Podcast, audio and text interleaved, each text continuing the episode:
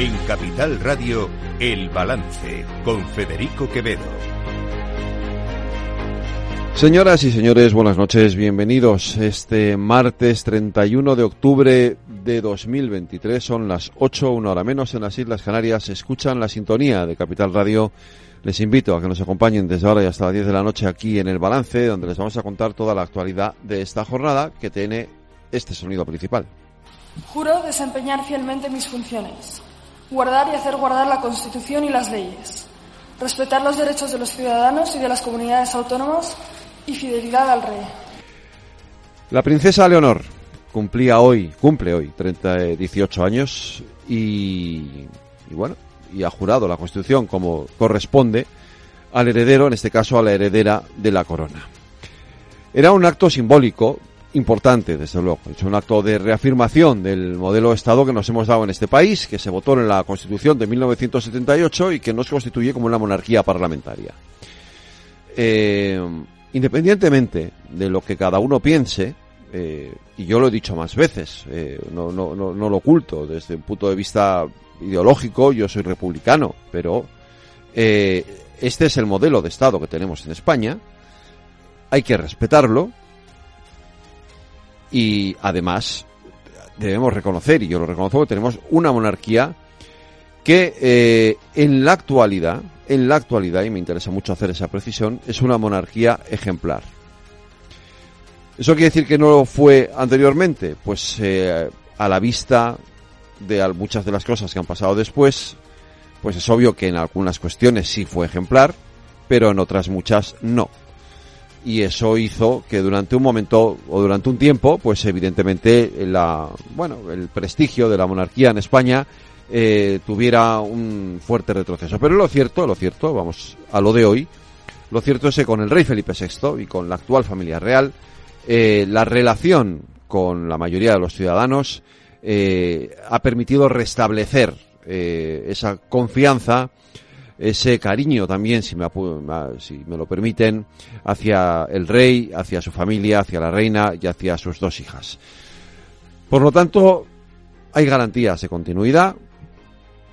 Insisto en esto, hay garantías de continuidad, a pesar, a pesar de que, eh, como hoy hemos podido comprobar, pues hay gente y hay políticos en nuestro país que no saben respetar adecuadamente las instituciones. Miren, esto es una cuestión en la que yo me quería detener, porque el acto de hoy era importante, es un acto institucional y eh, cuando a uno lo eligen diputado en las Cortes, pues tiene unas obligaciones, que por eso recibe un sueldo que sale del bolsillo de los impuestos de todos los españoles. Y del mismo modo que en su día yo dije y le insisto en ello, en que si a los diputados de Vox no quieren estar en el Congreso porque han puesto pinganillos y no les gusta y sueltan el pinganillo y se van, habría que quitarles el sueldo de ese día. Hoy, hoy, habría, por como mínimo, como mínimo, que restarles un día de sueldo a todos los diputados independentistas, todos ellos socios de Pedro Sánchez, que no han acudido, que no han estado presentes en el acto de jura de la Constitución de la princesa Leonor. Porque es su obligación estar ahí les guste o no. Es su obligación. Una cosa es que alguien se ponga enfermo y no pueda ir a su trabajo, y otra cosa es que ustedes o yo decidamos un día no ir a trabajar porque no nos da la gana. Evidentemente eso conlleva una sanción por parte de la empresa. Bueno, pues aquí la empresa que somos ustedes y yo,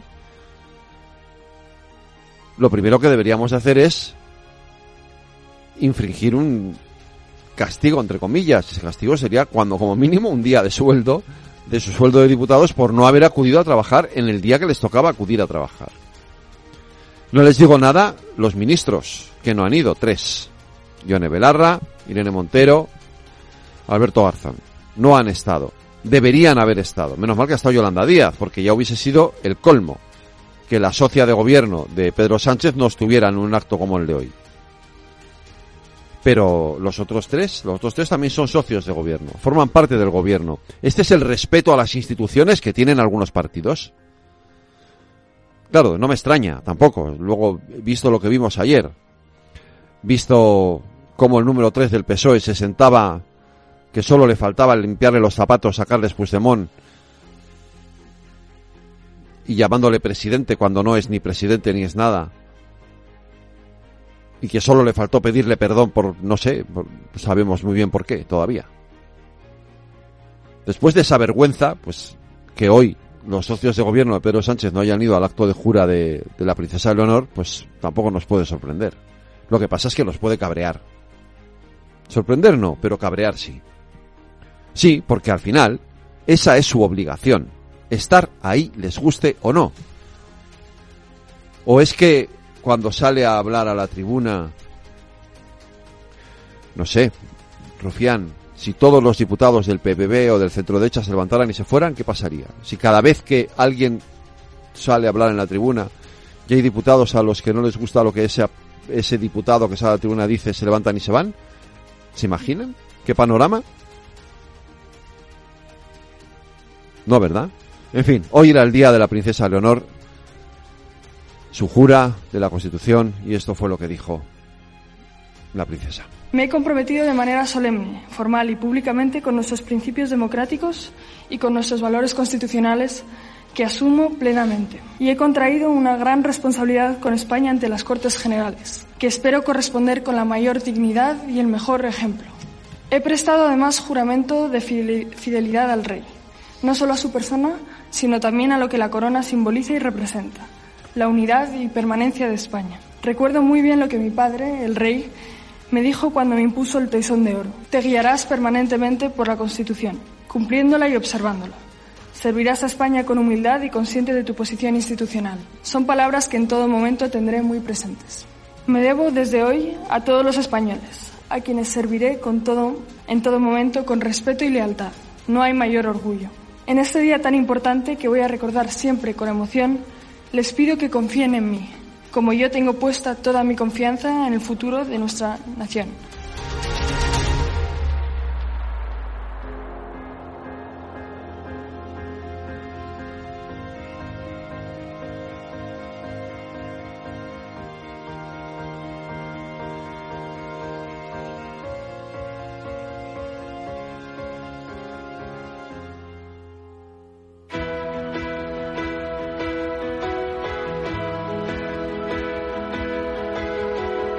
Las noticias de El Balance con Federico Quevedo, Aida Esquirej y Lorena Ruiz.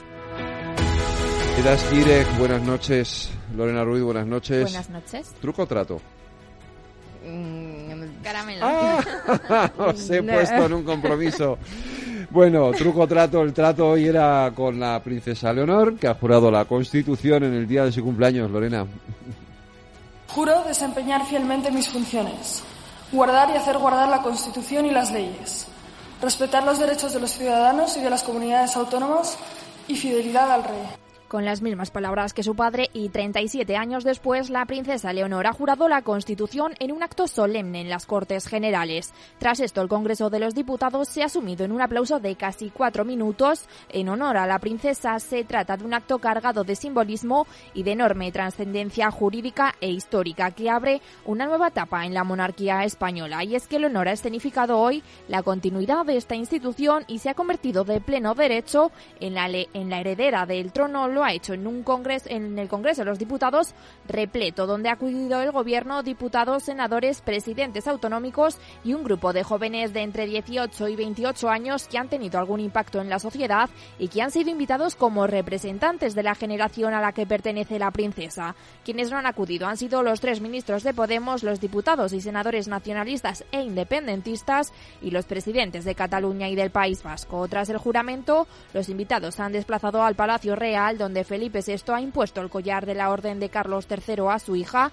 En sus primeras palabras después de la jura de la Constitución, Leonor ha pedido a los españoles que confíen en ella y en el futuro de España y ha recalcado que cumplirá con sus obligaciones con total dedicación y una entrega sin condiciones. Me debo desde hoy a todos los españoles, a quienes serviré con todo, en todo momento con respeto y lealtad.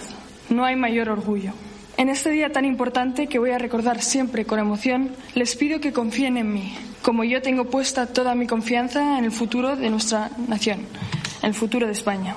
Felipe VI, por su parte, se ha dirigido a su hija para recordarle que el juramento que ha hecho es la solemne expresión del compromiso y le ha trasladado la responsabilidad de seguir construyendo España. Por ello, le ha advertido de que su deber prevalece en eh, todo momento y sobre cualquier otra consideración y le ha recordado que no estará sola en su camino. Leonor, no estarás sola en tu camino. En tu familia encontrarás el necesario apoyo más personal y el conjunto de los españoles a los que te debes sabrá reconocer tu entrega y dedicación con su aliento y su afecto. Nuestra obligación de los mayores es legaros lo mejor de la España que hemos recibido de las generaciones anteriores. Es la España de la libertad, la convivencia y el progreso, pese a las enormes dificultades que hemos atravesado a lo largo de estos 45 años.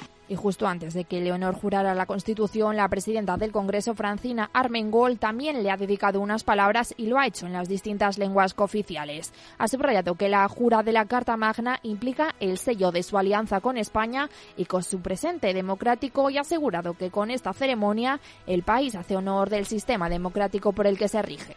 Este acto histórico muestra el compromiso de la princesa heredera con nuestra ciudadanía, porque el juramento de doña Leonor de Borbón y Ortiz es la expresión pública del respeto a nuestra Constitución y del respeto al resto de nuestro ordenamiento jurídico. Y lo hacemos hoy, precisamente el mismo día que se cumplen 45 años de la aprobación de la Constitución por estas Cortes Generales. Celebramos, pues, un compromiso con nuestro sistema político, que otorga el poder a través de nuestras instituciones a quien verdaderamente le pertenece, al pueblo soberano. Finalmente, la princesa se ha trasladado hasta el Palacio del Pardo, donde celebra su cumpleaños en familia. Aquí se ha reunido con los reyes eméritos que no han estado presentes en los actos anteriores y de esta forma va a ser la primera vez desde la marcha de Juan Carlos I a Abu Dhabi que la familia real se reúna al completo. Y Pedro Sánchez ha prometido a Leonor la lealtad del gobierno con la ausencia de sus socios. El presidente del gobierno en funciones ha dedicado unas palabras a la princesa Leonor tras haber jurado la Constitución y antes de imponerle el rey el collar de la Orden de Carlos III. Ha expresado en nombre del gobierno de España la más cordial felicitación por el compromiso asumido por la heredera y ha subrayado el honor que supone para su ejecutivo otorgarle esa condecoración en un día tan significativo para la vida de vuestra Alteza y para la historia de España. Que este día se recuerde como un momento solemne en la continuidad de nuestras instituciones y desde el Gobierno extendemos nuestros votos más sinceros para una vida llena de prosperidad y de sabiduría en vuestra nueva responsabilidad como princesa heredera. Contad, Alteza, con la lealtad, el respeto y el afecto del, Gobierno. Sánchez, lo acaban de escuchar, ha prometido lealtad, respeto y afecto por parte del Gobierno, pero lo cierto es que no han asistido al acto ni la ministra de Derechos Sociales, Ione Belarra, ni la de Igualdad, Irene Montero, ni el de Consumo, Alberto Garzón. De los 31 diputados de Sumar, solo han asistido tres. Tampoco han ido Esquerra, Junts, Bildu, BNG ni PNV. En un comunicado conjunto a primera hora de la mañana, Esquerra Republicana, Bildu y BNG han tachado a la monarquía de arcaica, opaca, una institución que ha amparado sistemáticamente la corrupción y que resulta contraria a los intereses populares. Ni el rey ni sus herederas cuentan con la legitimidad de nuestra sociedad, sentencian. Por eso no les reconocen ninguna función política ni institucional. Estas tres fuerzas, socias del Ejecutivo de Sánchez, recalcan que no reconocen una monarquía heredera de la dictadura. Ausencias que Pepe y Vox han criticado, lo consideran una falta de respeto y una anomalía institucional. El presidente del Partido Popular, Alberto Núñez Feijóo, ha celebrado que la heredera viene a presentar su compromiso con la Constitución al Congreso de los Diputados, pero lamenta que desde el Gobierno y desde los socios que lo vienen apoyando hay un boicot a este acto con su ausencia. La continuidad en la monarquía parlamentaria que es bueno celebrar y que desde luego el Partido Popular celebra, como creo que celebra la inmensa mayoría de los ciudadanos españoles. Esta es la buena noticia del día. La mala noticia del día, y lo lamento profundamente, es que desde el Gobierno y desde los socios que vienen apoyando al gobierno hay un boicot a este acto que yo lamento profundamente. Estamos ante otra anomalía democrática y van muchas ya, la de ayer, la de antes de ayer y la de hoy. Feijo se ha comprometido a proteger el legado democrático que tenemos y que tenemos que garantizar para generaciones futuras. Desde Vox, el presidente Santiago Abascal se ha referido a las conversaciones del PSOE con Puigdemont y especialmente a la reunión que mantuvo el número 3 de los socialistas con el expresidente catalán en Bruselas, acusando a Sánchez y a su gobierno de estar dispuesto a pisotear la Carta Magna. Ni siquiera en un día como hoy nosotros vamos a contribuir a ocultar la realidad o a callar la verdad. Y la verdad es que mientras la princesa de Asturias jura la Constitución, padecemos un gobierno en funciones que está dispuesto a pisotearla. La verdad es que los enviados de este gobierno en funciones y del Partido Socialista, los enviados de Sánchez, ayer se reunieron con un prófugo de la justicia al que llamaron presidente. Seguimos conociendo detalles precisamente de esa reunión entre el Santos Cerdán con Carles Puigdemont. El secretario de Organización del PSOE, Santos Cerdán, mantuvo un encuentro de una hora con el expresidente de Cataluña, Carles Puigdemont, en el que hablaron sobre la fecha de la investidura de Pedro Sánchez, aunque no acordaron un día en concreto y de otros asuntos para la próxima legislatura. Sobre la foto, Ferraz señala que no les ha molestado porque creen en los reencuentros y en la democracia y además asegura que estaba pactada. Descartan, eso sí, una llamada de Pedro Sánchez a Puigdemont como sí hizo con Oriol Junqueras. El PIB de la eurozona se contrae en el tercer trimestre, aunque la inflación se modera. La economía se contrae en la zona euro. El PIB ha retrocedido el 0,1% en el tercer trimestre de este año. Según los datos preliminares de la Oficina Comunitaria de Estadística Eurostat, la economía de los países que comparten el euro ha pasado de crecer el 0,2% entre abril y junio a retroceder una décima. Desde que estábamos en pandemia no asistíamos a una contracción de la economía de la eurozona y de confirmarse ese dato negativo de hoy, la eurozona se asoma a una recesión técnica en un contexto de alta inflación y fuertes subidas de los tipos de interés para combatirla, lo que afecta negativamente al crecimiento económico. España ha sido la economía que más ha crecido entre las grandes del bloque, con una expansión del 0,3%, aunque muestra signos de desaceleración y Alemania es la única de las grandes economías del bloque que ha retrocedido. Eso sí, la buena noticia de la zona euro llega con los precios. La inflación preliminar en octubre se modera hasta el 2,9%, casi un punto y medio menos que en septiembre, y la más baja desde agosto de 2021. La subyacente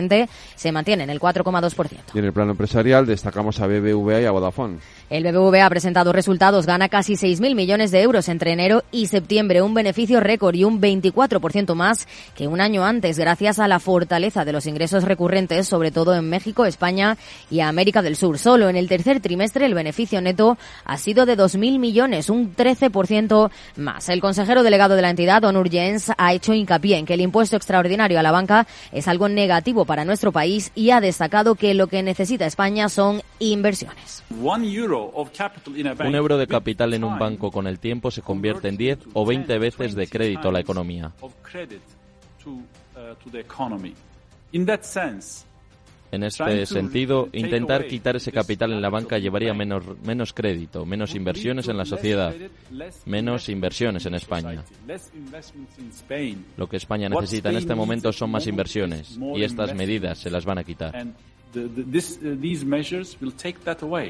Con esto, los seis principales bancos españoles han batido un nuevo récord al ganar 19.761 millones en los nueve primeros meses del año, un 23,6% más, animados por las subidas de los tipos de interés. Y Vodafone vende su unidad en España al grupo británico Cegona por 5.000 millones de euros. En virtud de ese acuerdo, Vodafone prestará determinados servicios a la filial de España por un coste total anual del servicio de 110 millones de euros vamos a conocer cómo han cerrado hoy los mercados. Las bolsas europeas cierran en tono mixto a la espera de la decisión de la Reserva Federal. El IBEX 35 cierra con un ligero alza del 0,04% en los 9.017 puntos tras una sesión de idas y venidas marcada a su vez por la volatilidad de las compañías que han publicado resultados con BBVA e Indra como máximos exponentes. El banco ha cerrado con pérdidas del 1%, mientras que la compañía de defensa ha registrado alzas del 0,6%. Por su parte, Banco Santander y Repsol han sido los peores valores del selectivo y en el lado de los ascensos, Celnex y ArcelorMittal han sido los mejores. Y como siempre, Lorena, acabamos en Latinoamérica. Pues hoy acabamos en Chile, porque el Consejo Constitucional ha aprobado el texto final del proyecto de constitución que sustituirá a la aprobada en 1980 por el dictador Augusto Pinochet. Ha salido adelante con los 33 votos a favor del bloque opositor, aunque con los 17 votos en contra del bloque oficialista, lográndose así los tres quintos requeridos. Ahora, el texto deberá aprobarse en un referéndum el próximo día 17 de diciembre.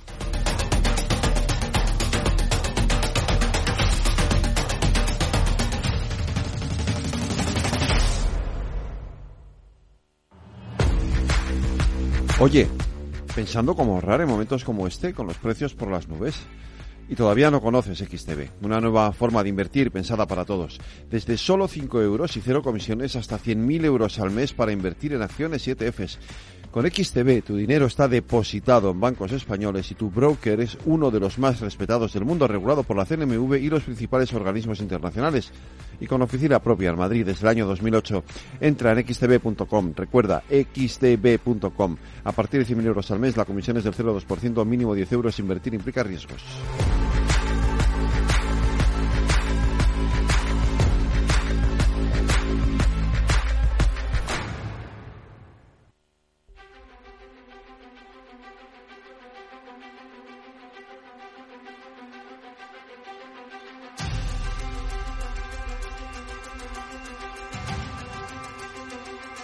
Cada día en el balance nos detenemos en lo más destacado de la actualidad económica y lo diseccionamos en la lupa de Laura Blanco. Laura Blanco, buenas noches. Buenas noches, Federico, ¿qué tal? ¿Truco o trato? Truco o trato. Yo siempre, ay, yo siempre trato. Yo siempre trato, ya lo sabes. Que Oye, las cifras de Halloween que son récord en Estados Unidos. Sí, sí, sí.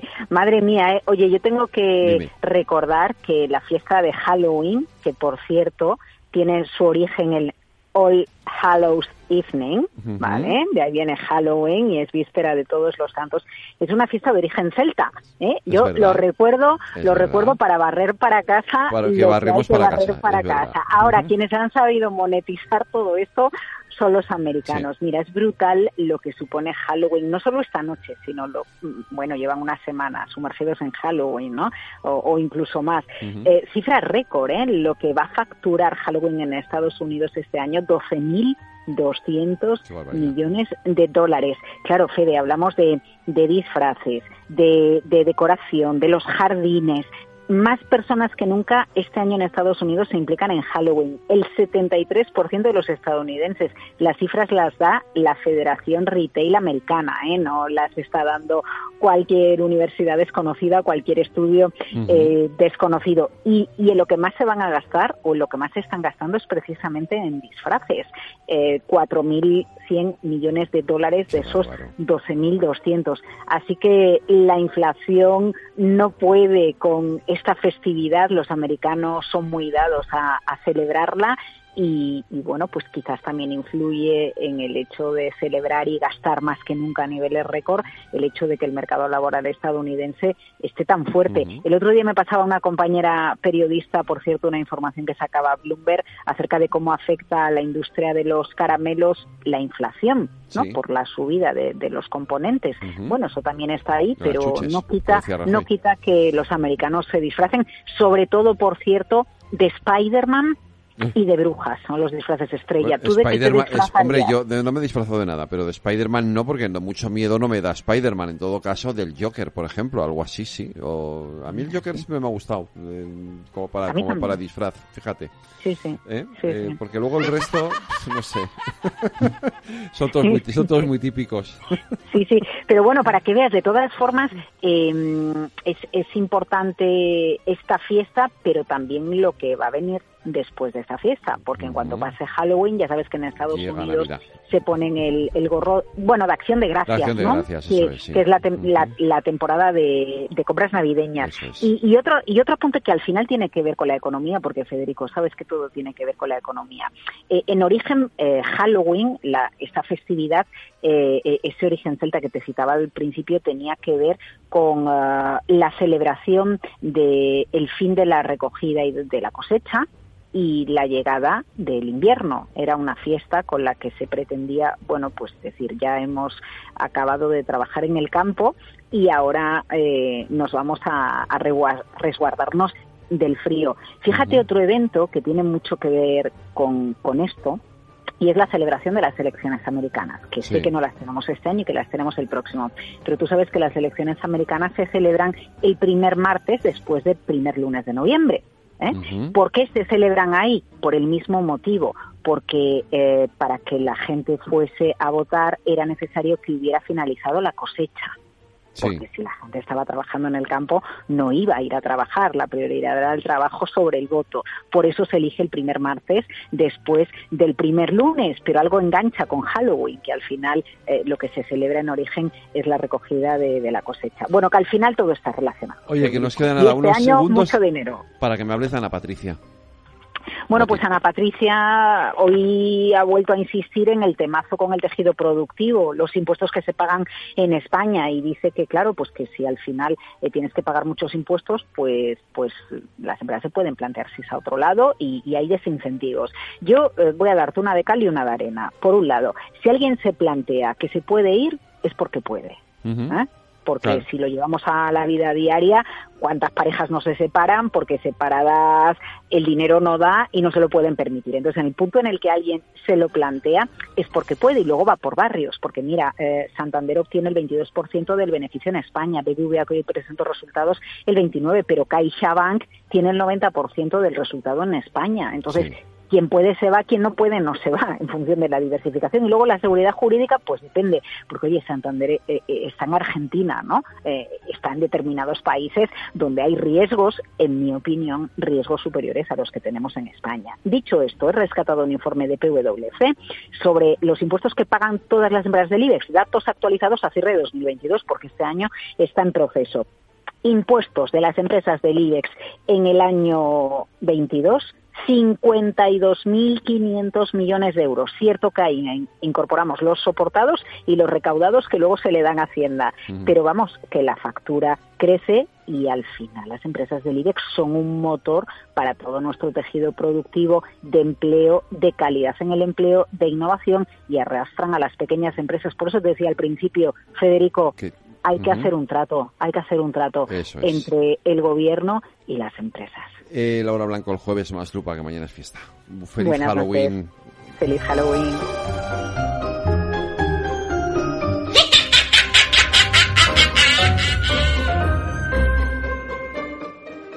¿Hartos de ser solo un número? Ser activista también es exigir un trato más personal. Es llamar a tu médico por su nombre y apellidos y que él sepa los tuyos. El activismo de la salud tiene nombre y apellido. DKV Personal Doctor. Infórmate en el 974 88 0071 o en dkv.es barra activistas.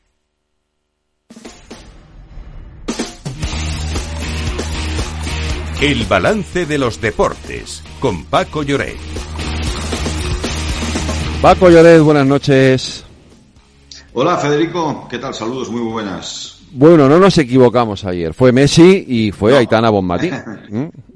Sí, sí, sí, sí. Bueno, yo, mira, en eso eh, empezaría por Aitana Bonmatí. Para mí es una alegría porque, bueno, porque primero creo que se lo merece incontestablemente, porque es la primera vez que lo gana y porque creo que, que hay, primero es española, es una chica que ha despuntado, fue la mejor del mundial eh, que se jugó en Australia y Nueva Zelanda y sin duda alguna pues eh, indiscutible. Y, creo que mm, ha nacido una estrella como se suele se suele decir no y en cuanto a Messi pues ya lleva ocho eh es, es tremendo. Eh, creo que es el último que gana también te lo digo eh que ya está bien no eh, ha marcado un hito y, y, bueno, mm, lejos de ser la mejor versión, yo creo que es un poco ya un homenaje a una trayectoria que mm, tuvo el momento culminante con ganar, el mundial, ¿no? Y a partir de ahí, pues eh, se cierra el ciclo, que bueno, yo creo que estamos, eh, podemos poner los calificativos que queramos, ¿no? Pero grandioso, extraordinario y,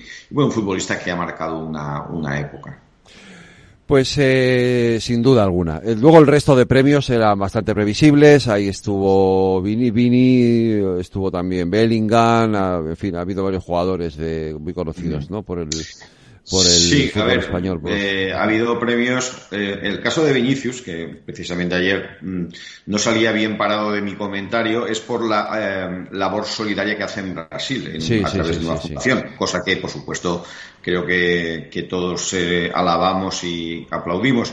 estaría bien que reflexionara sobre cuál es su actitud y, y su comportamiento en los campos. Pero estoy convencido de ello que por dentro eh, hay gente del Real Madrid que está muy, muy preocupada, o sea, porque esto es una bomba de relojería. Pero bueno, eh, a lo que vamos, eh, Bellingham recogió mm, como mejor sub-21 y el portero argentino Dibu Martínez, que, por cierto fue abucheado porque, bueno, se le recordaba las actuaciones en la final del Mundial, que recordemos que Argentina le ganó a Francia y que el acto de ayer tuvo lugar en, en París. Bueno, son los, los más, los premios más, más destacados destacados. Y bueno, mira, también quiero decir algo, que Rodri, el futbolista que estuvo en el Villarreal y en el Atlético de Madrid eh, y que está ahora en el Manchester City, eh, ha sido el mejor español. Ha acabado quinto en la clasificación. Eh, desde que Andrés Iniesta en 2012, que fue cuando España ganó la Eurocopa, aquella que se jugó en Polonia y en Ucrania, ganó la final a Italia 4-0. nunca un español había llegado tan, tan lejos. Yo Hace tiempo que siempre he pensado que en estos premios que pues a veces hay injusticias flagrantes, ¿no? Y la prueba está que hay jugadores españoles que seguramente, y no es chauvinismo, han merecido un mayor reconocimiento. Solo te diré que el único español que ha ganado el balón de oro ha sido Luis Suárez, eh, ya hace muchos años de esto. Pues eh, bueno, ahí lo dejamos. Oye, hoy hay copa. Sí, hoy tenemos copa, eh, tenemos mucha, mucha copa, porque ya decíamos que entran todos los equipos de primera, de primera división, que en este caso, pues eh, se van a enfrentar con rivales, pues por ejemplo, mira, eh, tenemos el mensajero español en Canarias, a las 8 de la tarde, hora peninsular. tenemos el partido de Las Palmas en Manacor, también es curioso, un equipo canario va a las Baleares el Almería juega en Talavera de la Reina. Eso hablo de equipos de primera que juegan esta tarde. Para mañana, pues para mañana tenemos al Rayo que juega en casa del Atlético Lugones, el Cádiz va a Badalona, el, eh, a ver, tenemos partidos de equipos de segunda división, el Sevilla va a Quintanar, el Celta viaja a, a Turégano y eh, tenemos también el partido del, eh, bueno, ya todos son segundas, hasta el jueves que juegan equipos de, bueno tenemos la Real Sociedad que juega en Buñol el Getafe juega en Tardienta. Es que es el Atleti de Bilbao que es el segundo club más laureado del torneo va a Cataluña para jugar en Rubí muy cerca de Barcelona. El Villarreal y ahora sí que hablamos del partido de anoche en Granada juega en Chiclana. Y, así y luego todo acaba el jueves el Valencia va a Logroño el Granada va a Arosa eh, y, el Alavés juega con el Deportivo Murcia. Y ayer, eh, efectivamente, fue ese último partido de la Liga, de la jornada de Liga. Es que vale la pena comentarlo. Bueno, no se me olvide, el Betis juega en casa de un equipo que se llama Hernán Cortés. Ah, mira. en esto de la Copa, te voy a decir una cosa, aprendes geografía y anécdotas e historias muy, muy curiosas, ¿no? Y en efecto, pues el Betis, que está en la Europa League, viaja para jugar contra este, este equipo. O sea que, bueno, que es un equipo eh, poco conocido, evidentemente, llama la atención el, el, nombre que, que, tiene, ¿no? Eh, bueno, pues, pues ahí está. Eh, es un equipo de Zaragoza, ¿eh? no te lo pierdas. Sí, sí, sí, sí, no, de nombre curioso, desde luego. Mm. Hernán Cortés. Bueno, eh, anoche el partido a la media hora está 0-3 ganando el Villarreal, un golazo de Sorlot, actuación espectacular de, de Gerard Moreno, todo parecía sentenciado, pero en el último cuarto de hora de la primera parte se viene arriba el Granada y marca dos goles. La gente, bueno, pues imagínate, exultante, pensando que se va a remontar. Y llega la segunda parte y ni un solo gol, ¿eh? ni uno solo. De esa manera la clasificación deja, le da, eh, le da respiro al Villarreal, que estaba muy, muy, muy por abajo, y el eh, Granada se hunde es ahora mismo el penúltimo con tan solo seis puntos. Ha ganado un partido en las once jornadas disputadas, está empatado con el Celta y el Villarreal sube con doce puntos a la duodécima posición. Así que alivio para el equipo amarillo que lo estaba pasando muy mal y que sobre todo incluso ya se cuestionaba la figura de, su entrenador. Pues Paco, mañana es fiesta, el jueves más deportes aquí en el balance. Un abrazo, cuídate. Igualmente, un fuerte abrazo. Hasta luego, Federico.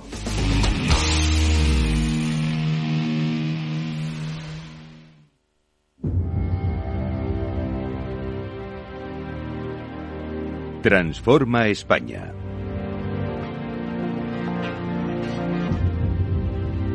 Pues a las ocho y media, ocho menos veinticinco, nueve menos veinticinco la noche, una hora menos en las Islas Canarias, empezamos nuestro debate Transforma España, este Mujeres que Transforman España, que hacemos eh, cada 15 días, no, cada una vez al mes. Eh, Reyes, aquí en nuestros debates Transforma España hoy muy bien acompañados. Bueno, es que no me atrevo ni a leer el... los currículums son tan extensos que los si me pongo a leer el currículum se nos va la hora. En el, Exacto, entonces digo, bueno, vamos a hacer un pequeño resumen y luego ya colgaremos en la página web el, el currículum entero para que la gente sepa la calidad de las personas que traemos aquí a los debates Transforma España. ¿Por qué vas a hablar de salud?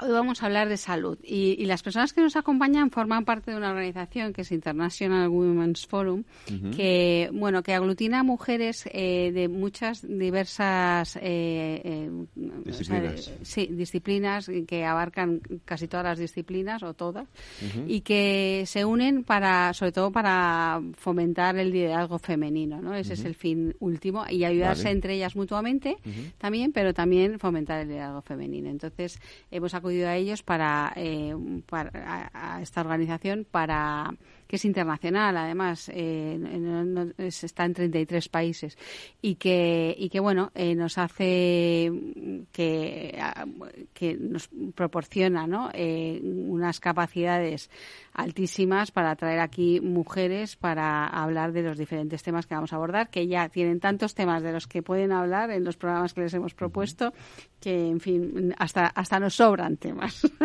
y hoy nos acompañan dos de ellas, que son Sonia Juárez y Nitea Pastor. Eh, Sonia es ingeniera industrial especializada en energía por la Universidad Politécnica de Madrid y además es licenciada en ciencias políticas por la UNED. Entonces, durante sus 35 años de experiencia ha desarrollado soluciones tecnológicas para optimizar procesos en sectores de lo más diversos, como la sanidad, la farmacia, la logística, el sector industrial, etcétera.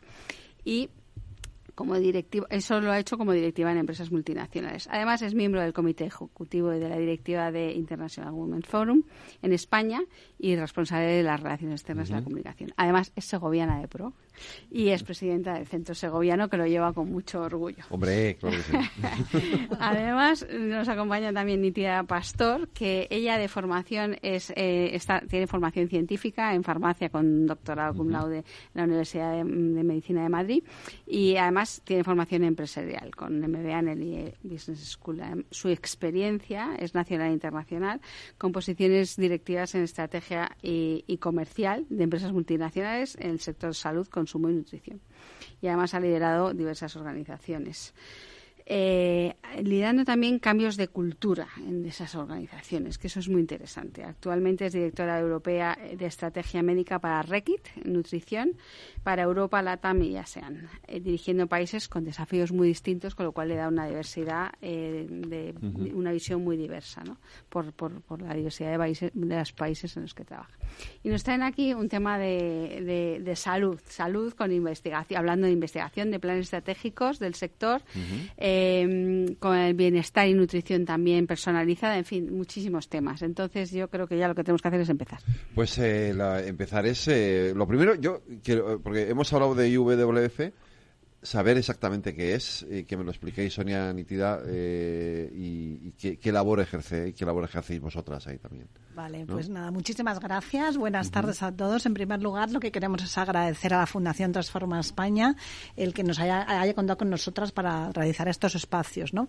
Eh, bueno, IWF tiene expertas en todos los ámbitos de la sociedad y de la economía y es un honor para nosotros participar en estos programas. ¿no? Como decimos, es una asociación que promueve la diversidad y por tanto como asociación no tiene opinión. ¿Eh? Entonces, porque efectivamente nos podemos encontrar con socias que sean muy diversas en cualquier ámbito. Entonces, cualquier opinión que demos en este espacio es la opinión de la socia. ¿eh? Eso nos gustaría que, quedara claro. porque, como digo, como organización internacional, eh, bueno, pues funcionamos así. Se creó en, hace 50 años en Nueva York, cuando la primera generación de las mujeres que iban que estaban rompiendo el techo de cristal se dieron cuenta que no podían acceder mm, pues a, a los clubs, en concreto había un club famoso en aquella época en Nueva York que se llamaba el Club de los Viejos, al que no les dejaban acceder. Entonces decidieron unirse, crear una red de mujeres para brindar apoyo profesional y personal y ayudarse mutuamente a conseguir el éxito y a inspirar a las siguientes generaciones.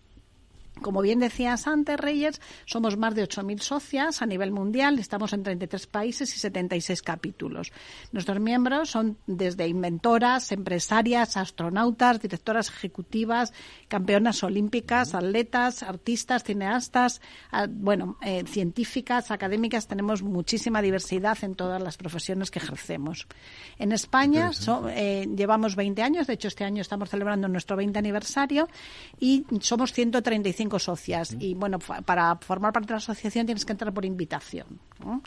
Cada miembro de IWF tiene un compromiso con nuestra misión que es promover el liderazgo de las mujeres y defender la igualdad en todo el mundo. Sabemos que juntas daremos formato a un nuevo futuro en el que el liderazgo no tenga género.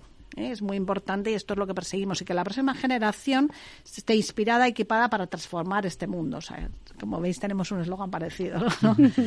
Las mujeres seguimos mm, eh, estando subrepresentadas en la alta dirección, en las juntas directivas, en los consejos de administración, en las cimas del sector académico, jurídico, financiero, tecnológico, en, la propia salud, como veremos dentro de un poco, en las artes creativas, etcétera.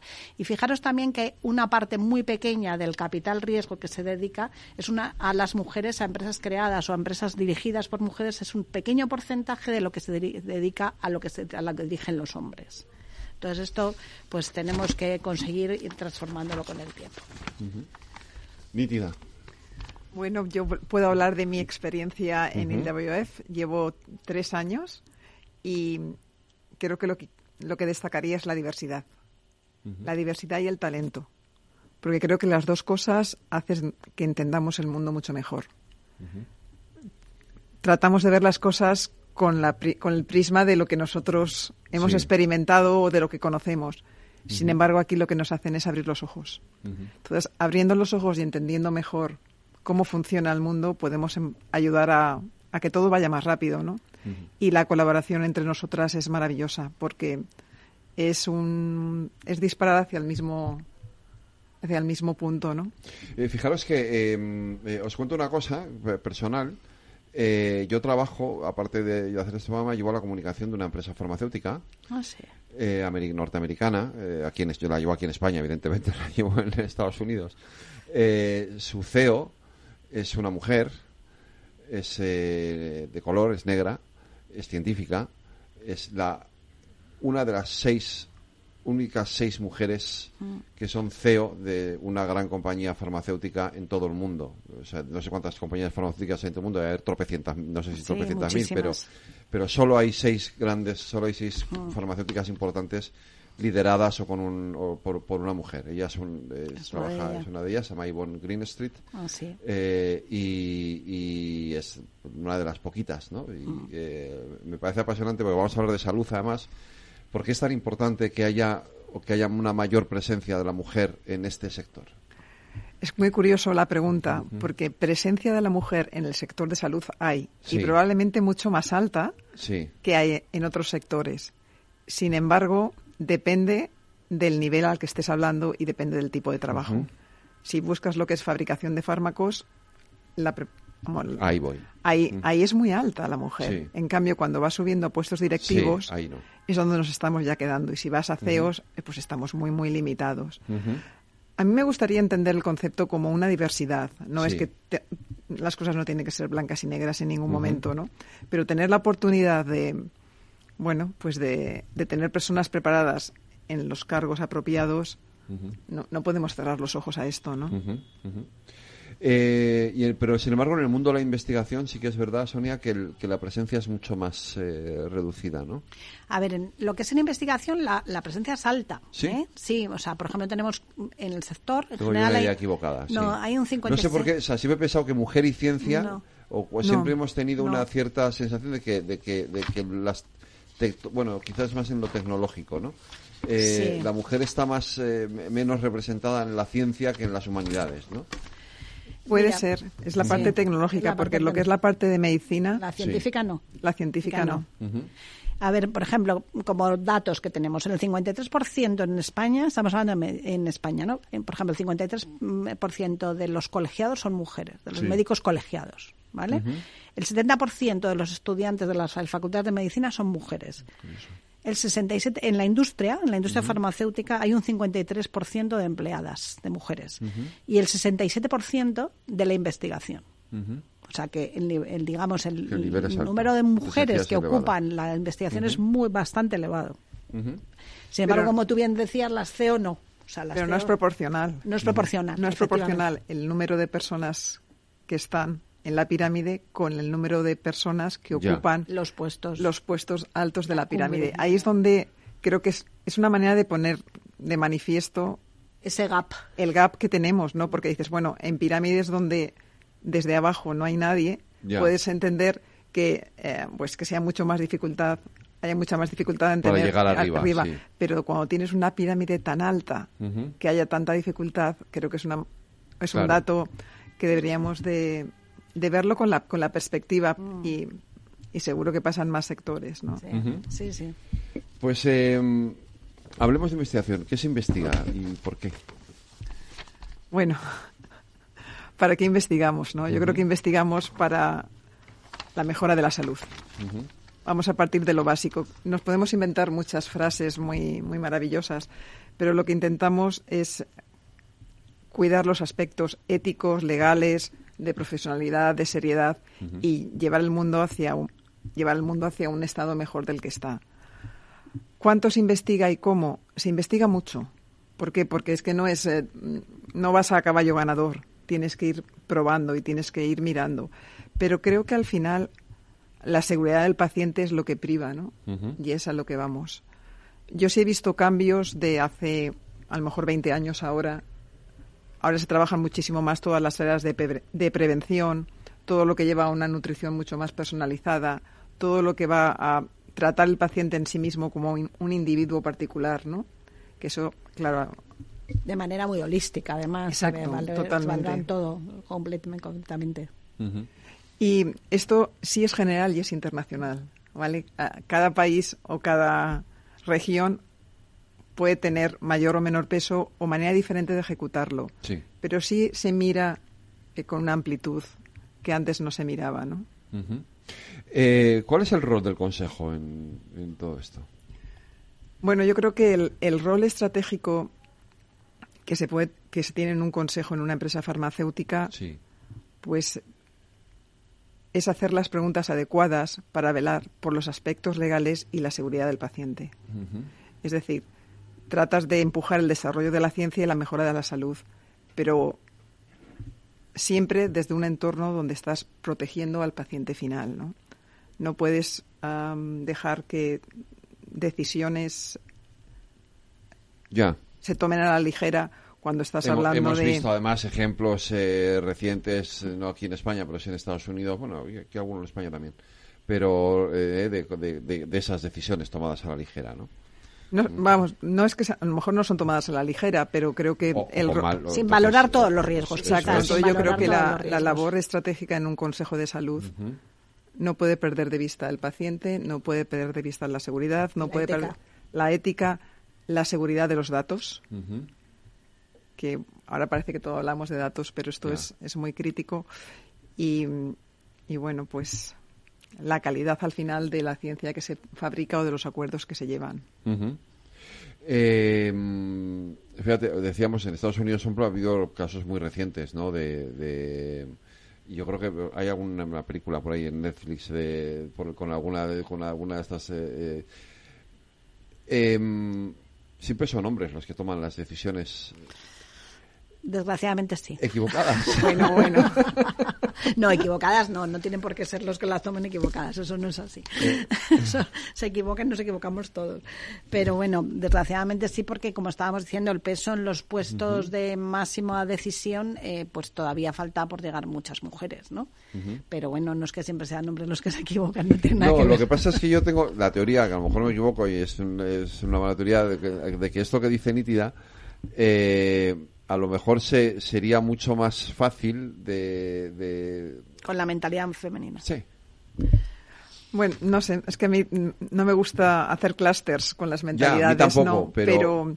creo que lo que tienes que buscar cuando estás en un consejo es la diversidad y sobre todo que te que te den la seguridad que las decisiones están tomadas desde varios puntos de vista, ¿no? Iría más a eso y al alineamiento, a entendimiento, a preguntas apropiadas, a retos, ¿no? Más que a decir, a definir prototipos humanos, ¿no? Que al final siempre aparecen en las organizaciones independientemente de que seamos hombres o mujeres.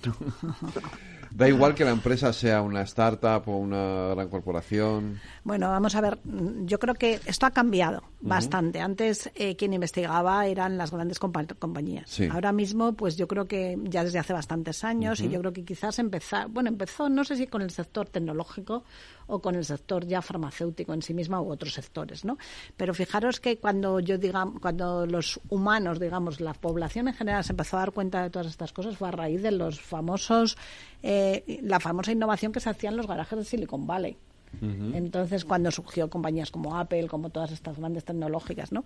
Entonces, bueno, pues recientemente se está viendo que quien investiga, quien hace innovación, inicialmente en las fases muy preliminares son las pequeñas empresas, las startups. Luego, bueno, no sé si desgraciadamente o afortunadamente, porque al final eh, la fortuna es que se llega a un resultado que sea viable y que sea, pues, de lugar a un producto que se pueda poner en el mercado. Entonces, para esa etapa eh, ya es muy difícil que una pequeña compañía lo pueda desarrollar. Entonces, aquí, por ejemplo, tenemos muy reciente el ejemplo de Pfizer con Biotech. Sí. ¿Eh? Ahí lo tenemos clarísimo. Biotech es una compañía que se creó en el 2008 por dos hijos de migrantes que fueron a Alemania que llevaban no sé cuántos años investigando, estaban haciendo trabajos sobre el tema del ARN mensajero en relación, pero enfocados más a tema de cáncer. Habían pedido solicitudes de, de, aprobación de determinados fármacos, no lo conseguían y de repente pues estaban en diciembre del 2019, noviembre, por ahí se dan cuenta de la importancia que iba a tener el tener un producto que basa, basado en R mensajero. Entonces, estaban en fase 3 de un ensayo y para la fase 3 necesitaban 40.000 pacientes. Como una compañía pyme, pyme, pyme, con estas características iba a ser capaz de hacerlo. Entonces, bueno, pues en este sentido apareció la gran multinacional, que en este caso fue Pfizer, que les mm, hizo todo el soporte económico y todo el soporte logístico, que no solamente es el soporte económico, para poder llevar a cabo esa fase 3 del ensayo. Entonces, esto es muy normal actualmente, es decir, que pequeñas compañías empiecen, desarrollen, empiecen a tener productos más o menos cerca de lo que sería algo que ya se podría poner, empezar a poner en el mercado o en la fase final de desarrollo y ya entre la gran compañía. Y eso quizás nítida que está más en este sector, en farmacéutico y demás, ahora mismo, pues quizás puedas contar un poco cómo actúan las corporaciones, nítida. Sí, la verdad es que la corporación tiene un punto, actualmente tiene un punto de intraemprendimiento muy grande y parte de este intraemprendimiento es buscar alianzas externas. Creo que es una sinergia preciosa, ¿no? Porque una corporación grande le da a una empresa pequeña un outreach, o sea, un, un rango de operación, una visibilidad, un alcance que ellos mismos no podrían tener, ¿no? Y para una empresa grande, tener ya pequeños hallazgos que están puestos en marcha, son pilotos, en cierta manera, que se pueden, que acelera el proceso, es, es, un, es un valor, ¿no? No creo que existan grandes corporaciones ahora que no, tienen, que no tengan un programa de integración de empresas pequeñas o de proyectos pequeños que realmente absorben. De hecho, en las empresas grandes que yo conozco, tienen un departamento que se dedica a esto exactamente, que se dedica a, la búsqueda de selección, de, ideas que ya están puestas en, en marcha, de prototipos de pilotos y que a partir de ahí ya se le da, se le da forma. Yo tengo experiencia, yo soy mentora en, aquí en iBusiness School y también en Imperial College y pasan por mis manos proyectos que realmente tienen una oportunidad de desarrollo si les coge alguien y les permite dar el salto, ¿no? Y también yo a veces encuentro en las por eso hay, por eso también hay mucha fama ahora con todos los hackathons que se hacen en empresas grandes no porque tratan de ver quién les puede dar soluciones más pequeñas y más ágiles no esto para mí sí es una etapa maravillosa que estamos viviendo no porque esta integración de, de fuerzas pues claro permite que todo vaya mucho más rápido y permite además que se desarrollen talentos de manera muy distinta no y aún así falta, quiero decir, eh, porque yo que ya empiezo a conocer algo de todo ese mundo, los, las fases de aprobación eh, la, Son muy largas. la burocracia es lentísima, sigue siendo muy lenta ¿eh? y muchas veces eh, haría falta más agilidad para que medicamentos que están ya aprobados y que, es evidente, que su eficacia es evidente puedan llegar a, enfermos que realmente lo están necesitando. Pero mira, yo ayer mismo tenía una, una reunión con un grupo externo y lo que es muy claro es que la investigación va primero y la regulación viene después. Entonces, esto no hay una manera de que se pueda cambiar porque se tiene que tener muchísimos datos para que luego se pueda regular. Voy a lanzar un tema, el microbioma. Ahora el microbioma es como el más, ¿no?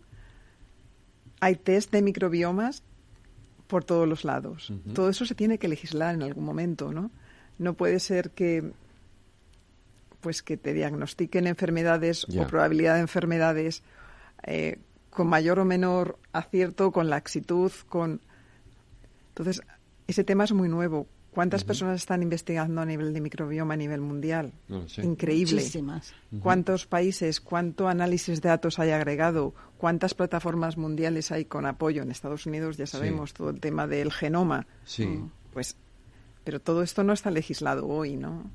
Todas son cosas que tenemos que ir aprendiendo. Entonces, a, eso, no, eso yo no creo que vaya a cambiar de un, de un día para otro porque necesita mucha aplicación. Sí se va a acelerar porque... Al menos eso, que se acelere, claro. Sí, en, la, en la manera en la que se pueden manejar los datos agregados. Eso acelera, ¿no? Sí, porque quiero decirlo, tío, porque además ahora hay mucha mayor eh, facilidad de acceso a la información y por lo tanto de tratamiento de la información, con lo cual mm. deberían de, acortarse esos periodos, ¿no? de mm para la aprobación de estos medicamentos. Eh, vamos a parar aquí, que tenemos que hacer una pausa para la publicidad y seguimos a, a las nueve.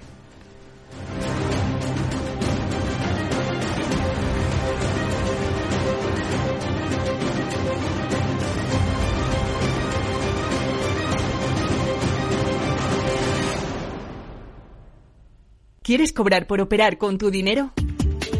Con DarwinX es posible y funciona así. Operas un universo de más de 1.500 instrumentos financieros en condiciones competitivas, con nuestro broker o a través de Interactive Brokers. Y aquí viene lo bueno. Mientras operas, construyes tu track record para nuestra gestora que te paga por tu éxito. Llevamos más de 10 años impulsando el talento. Hemos atraído más de 95 millones de dólares de capital inversor y pagamos a nuestros mejores traders cientos de miles de euros al año en comisiones de éxito. Darwinex, donde no pagas de más y cuanto mejor operas, más cobras. ¿A qué esperas? Tu capital está en riesgo. El rendimiento pasado no es una indicación de resultados futuros. Datos actualizados en agosto de 2023. Este es un mensaje para todos los oyentes de radio y es solo para decir gracias. Gracias por dedicarnos tres horas cada día. Gracias por escucharnos en casa, en el coche, en el trabajo, en un móvil o donde sea, en directo o en podcast. Gracias por tu fidelidad, porque gracias a ti, la radio sigue siendo un gran medio, el más creíble, en el que más confías y el que mejor te informa y entretiene. El medio del día a día, de la actualidad al instante y que te acompaña siempre estés donde estés. Radio Value, la Asociación de Radios Comerciales, te da gracias a ti. La Comunidad de Madrid, a través del Instituto Regional de Seguridad y Salud en el Trabajo, convoca subvenciones para reducir la siniestralidad laboral y mejorar las condiciones de seguridad y salud en el trabajo. Destinará un millón y medio de euros a empresas y autónomos de la región en especialidades preventivas, más del doble que en 2022. Las líneas de ayuda cubrirán todas las especialidades preventivas, también los gastos para la mejora de las condiciones de trabajo relacionadas con la seguridad, higiene industrial, ergonomía y psicosociología aplicada, además de los gastos en sensibilización y formación preventiva. La tramitación se realizará exclusivamente por medios electrónicos. Para ello necesitas disponer de uno de los sistemas de firma electrónica reconocidos por la Comunidad de Madrid. El plazo finaliza el 15 de noviembre. Más información en el 971 3123 o en el correo electrónico irsst.subvenciones.madrid.org. Comunidad de Madrid. Los soportales y balconadas de la Plaza de Segovia de Navalcarnero. El majestuoso castillo de Manzanares el Real rodeado de enclaves naturales increíbles como la Pedriza. El castillo de la Coracera de San Martín de Valdeiglesias. Sus playas en el pantano. Imposible contarte en tan poco tiempo todo lo que puedes descubrir en las villas de Madrid. El mejor estilo de vida del mundo. Comunidad de Madrid. Dicen que el agua de Madrid es la mejor agua del mundo, pero ¿sabes lo que hay detrás de cada gota? Un gran equipo de profesionales que trabaja para llevar el agua de todos a todas partes, cuidando del medio ambiente y cuidando de ti, porque no solo te ofrecemos la mejor agua, sino también el mejor servicio. Canal de Isabel II, cuidamos el agua. Información, análisis, previsiones, recomendaciones, todo lo que necesitas saber para tomar tus decisiones de inversión en Mercado Abierto, de 4 a 7 de la tarde con Rocío Arbiza, Capital Radio. Capital Radio.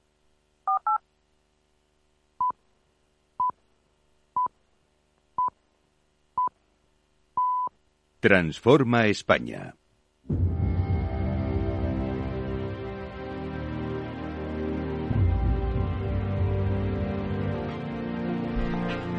A las 9 de la noche, las 8 en las Islas Canarias, desde continuar, les cuento que Wall Street ha cerrado con suaves compras este martes tras las ganancias de ayer lunes, lideradas por el Dow Jones, en un mercado muy pendiente de la decisión de tipos que va a tomar mañana la Reserva Federal y de las palabras de su presidente, de Jerome Powell, el jueves, por supuesto, y mañana en nuestros boletines horarios contaremos aquí esa información y nosotros nos haremos, eh, le daremos una especial atención también el jueves en nuestra tertulia económica, ya lo saben aquí en el balance.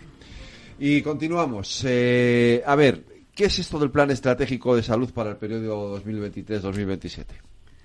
Bueno, esto yo creo que se ha anunciado, se anunció en junio, ¿no? Sí. Y, bueno, pues tiene objetivos generales que son generales y son generales para todo el mundo, no son solamente generales de España, ¿no? Entonces, por un lado, pues busca el entorno de trabajo que sea seguro y saludable que esto parece que es muy fácil, pero yo aquí sí quiero matizar que no es tanto como los riesgos laborales. Riesgos laborales obviamente es una pata grande, pero va mucho más allá también de, que la persona, independientemente de su estado físico, de su edad, de su condición, pues que sea, sea capaz de, de estar a, pleno pulmón, en plena forma, con cambios, con, con cambios tecnológicos, con oportunidades de trabajo de manera distinta, ¿no? Y esto creo que sí es, sí es un tema que, que muchas veces se limita solo a riesgos laborales y creo que esto no es así, ¿no? Pero a lo mejor, Sonia, tú también quieres comentar algo. Sí, bueno, yo creo que afecta a, muchísimas cosas. De hecho, hay capítulos para el tema de personas mayores, hay capítulos para el tema de niños. Y, por ejemplo, en todo el tema de niños, pues, eh, a ver, lo que primero tenemos que garantizar, no solamente aquí, que más o menos lo tenemos, sino garantizar a nivel mundial es el acceso a la, a la atención primaria. La atención primaria es básica. Aquí, por cierto, está un poco deteriorada y debemos de, de, mejorarla invertir, hace falta inversión en España, ¿no? Y esta atención primaria no solamente es ir al médico porque tengo, estoy malito y me duele la garganta, esta atención primaria va más allá, va, en la, va relacionada, como decía antes, nítida con la prevención, ¿eh? con las vacunaciones, con los servicios de salud mental, que sabéis que en este momento está afectando de forma considerable. Es, ¿eh? una de, es, una es una de los, de debe ser uno de los objetivos primordiales. prioritarios, exacto. Eh, el sector público y privado, el tema de la salud mental me parece importantísimo. Sí. Luego promover la salud y fomentar la participación de los padres en el cuidado de los hijos. O sea, los padres tienen que participar y tienen que anticiparse todo esto. La alimentación, la alimentación equilibrada y la nutrición adecuada en función de la edad y de, y de las condiciones físicas que tenga. Promover la actividad física. Es curioso porque nos creemos que hacemos mucho deporte y sobre todo mm, hay muchos niños que están gorditos no sé si los habéis visto, pero hay un índice de obesidad bastante grande. Entonces, ¿por qué? Pues por falta de ejercicio, ¿no? También el tema de aprender a hacer el uso de todo lo que son tecnologías, pantallas. O sea, eso mm, los padres tienen que tener cuidado, no pueden tener acceso libre a cualquier hora porque depende mucho de, sobre todo, educar para manejar todo esto, ¿no? Y eso también es salud, ¿no? Eh, el tema de la obesidad que comentábamos, la educación sexual, la educación sexual que es una educación integral y con acceso a servicios de salud, ¿no?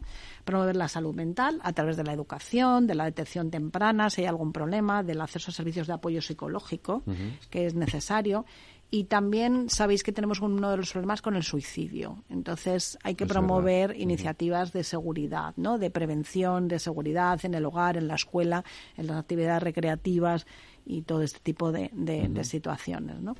Eh, en la parte de los mayores, fijaros que estamos ante una sociedad eh, tremendamente con una tendencia al envejecimiento muy alta.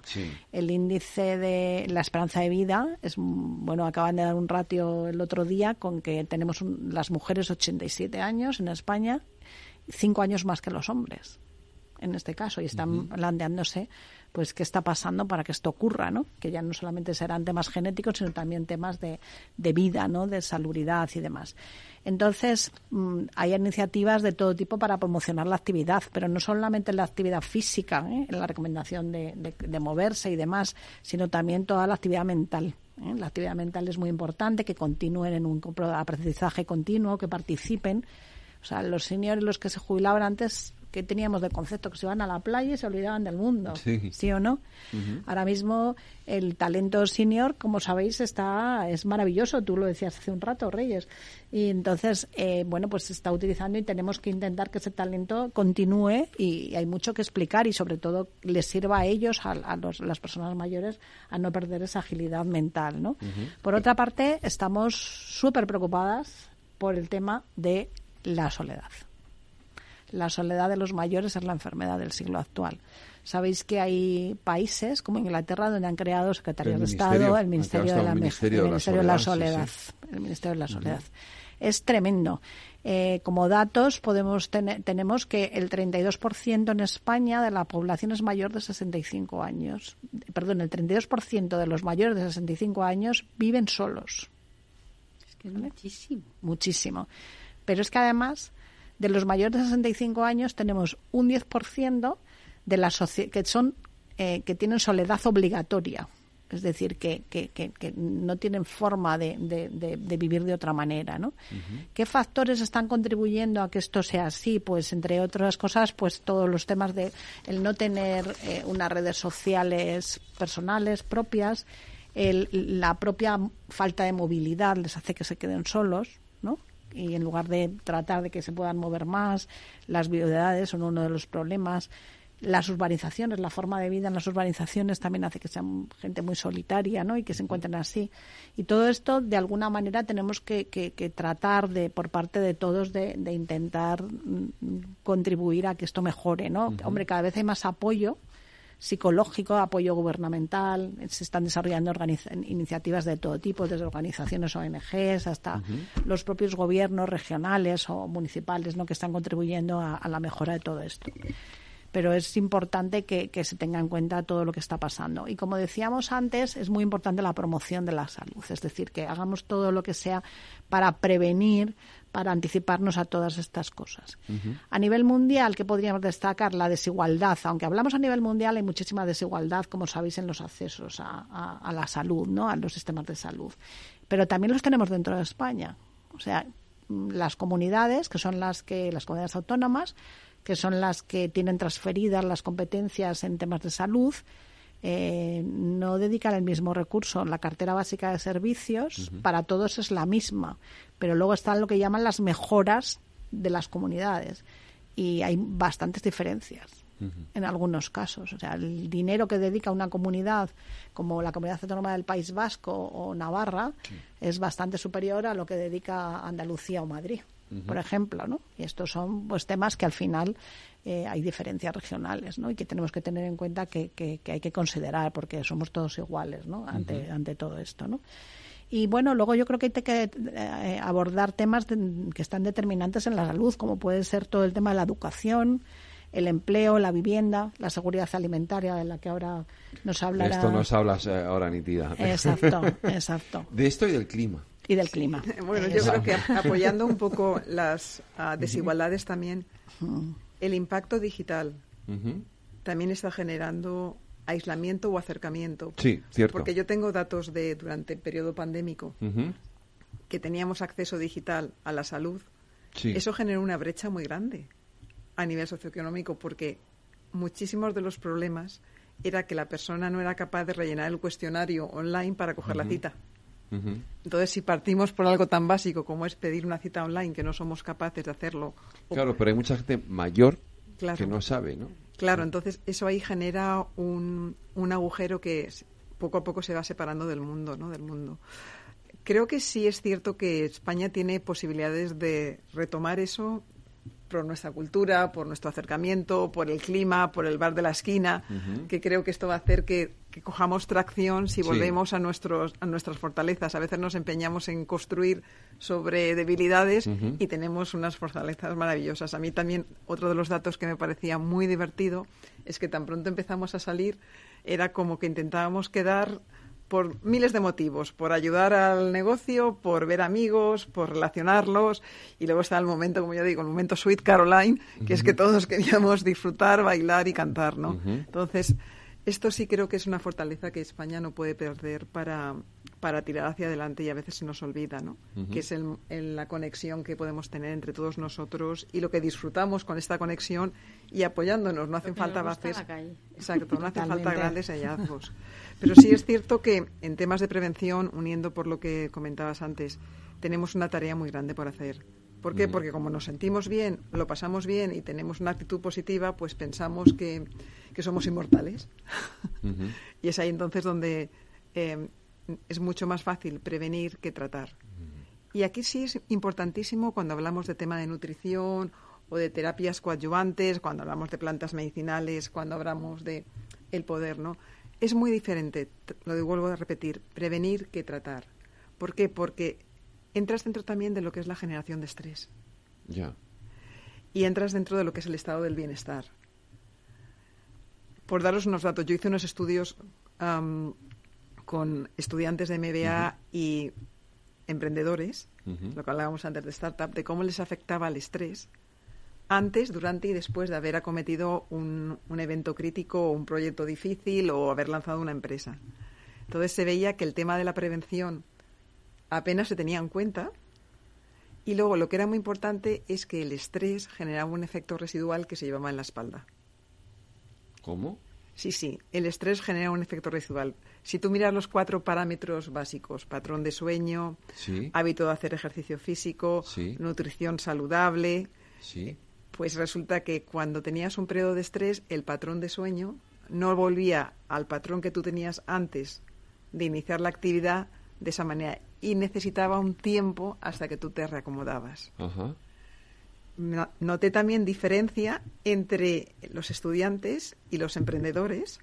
Obviamente, primero había una diferencia de edad que puedes pensar que tiene un impacto, pero es más porque cuando tú emprendes y montas tu empresa, la empresa la llevas a las espaldas, ¿no? Entonces es muy difícil que, eh, bueno, pues que tu estado basal anímico siga manteniéndose así con ah, después de, un periodo de mucho estrés, ¿no? Ahí es donde la prevención juega un papel importantísimo. Y ahí es donde cuando queremos recurrir a alimentos energéticos o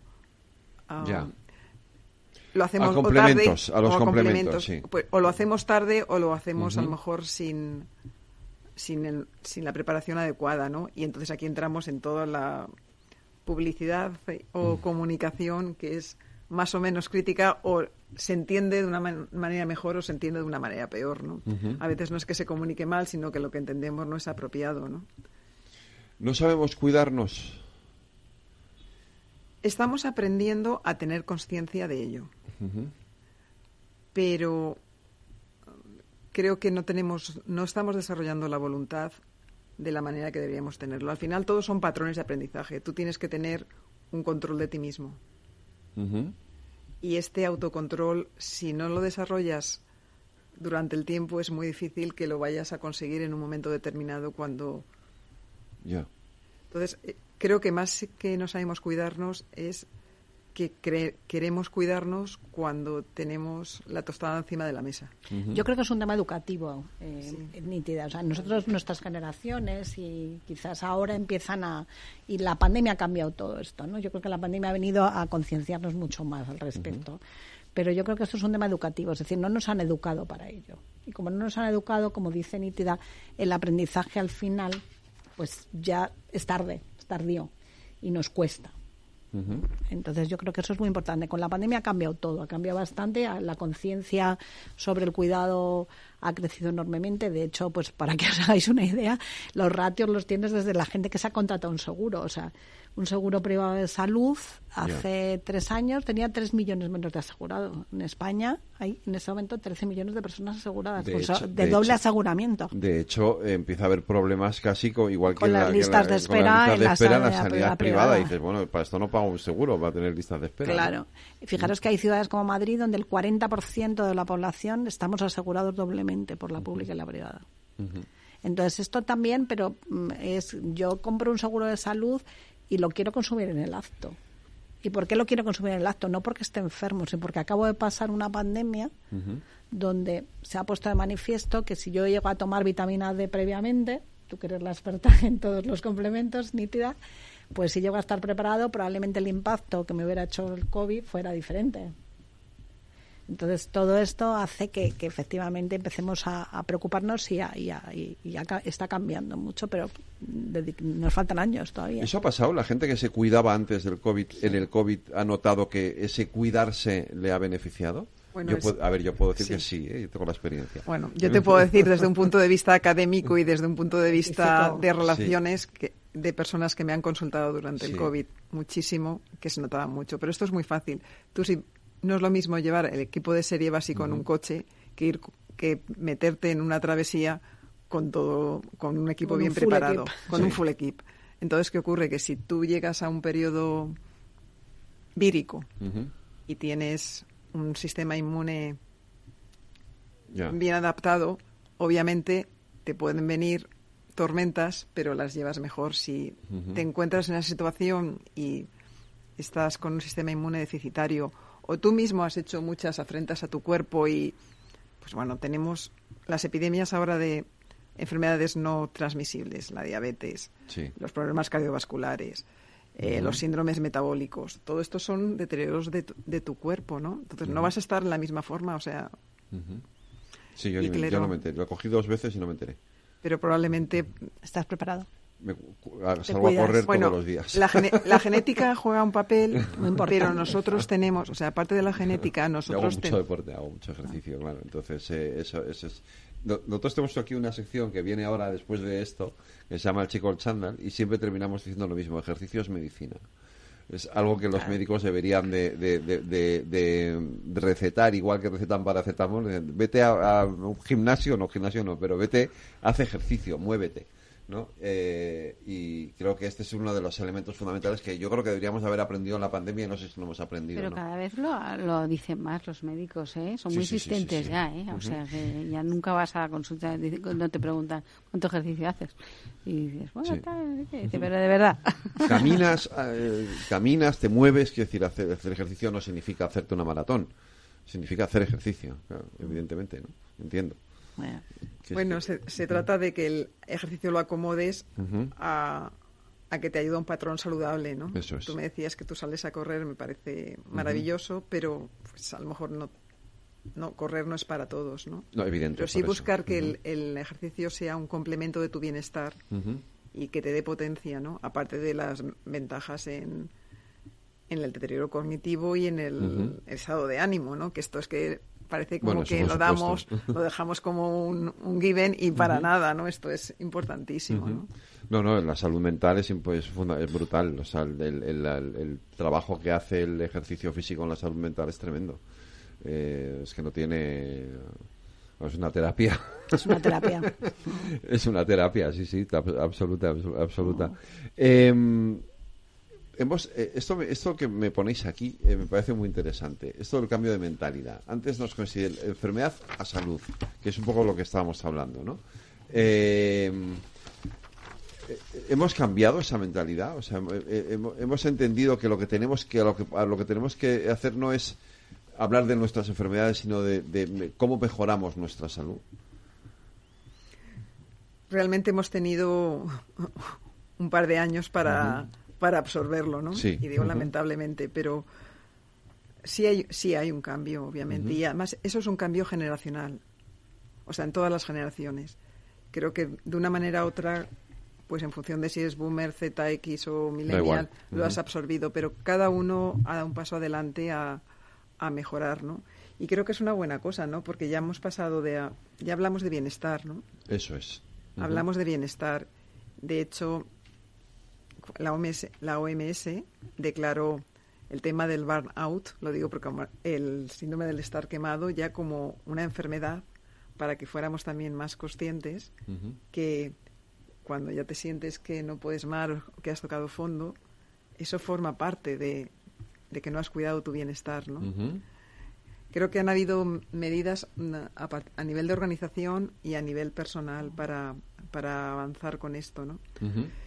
Y bueno, también em, creo que citábamos, hemos hablado antes del estudio este de McKinsey, ¿no? que mostraba que los consumidores estaban mucho más interesados ahora en, en categorías de forma física, que tú lo comentabas, en nutrición, en apariencia, sueño, tener una atención plena. Y todo esto liga con oportunidades de negocio y liga con investigación, que era tu pregunta. ¿Se investiga? Pues hay muchísimo más investigación que te viene a, a apuntar a, pues eso, a mejorar tu atención plena, a minimizar los riesgos de un deterioro cognitivo, a potenciar tu estado cuando haces ejercicio físico y qué nutrición es la apropiada en función de lo que estás haciendo.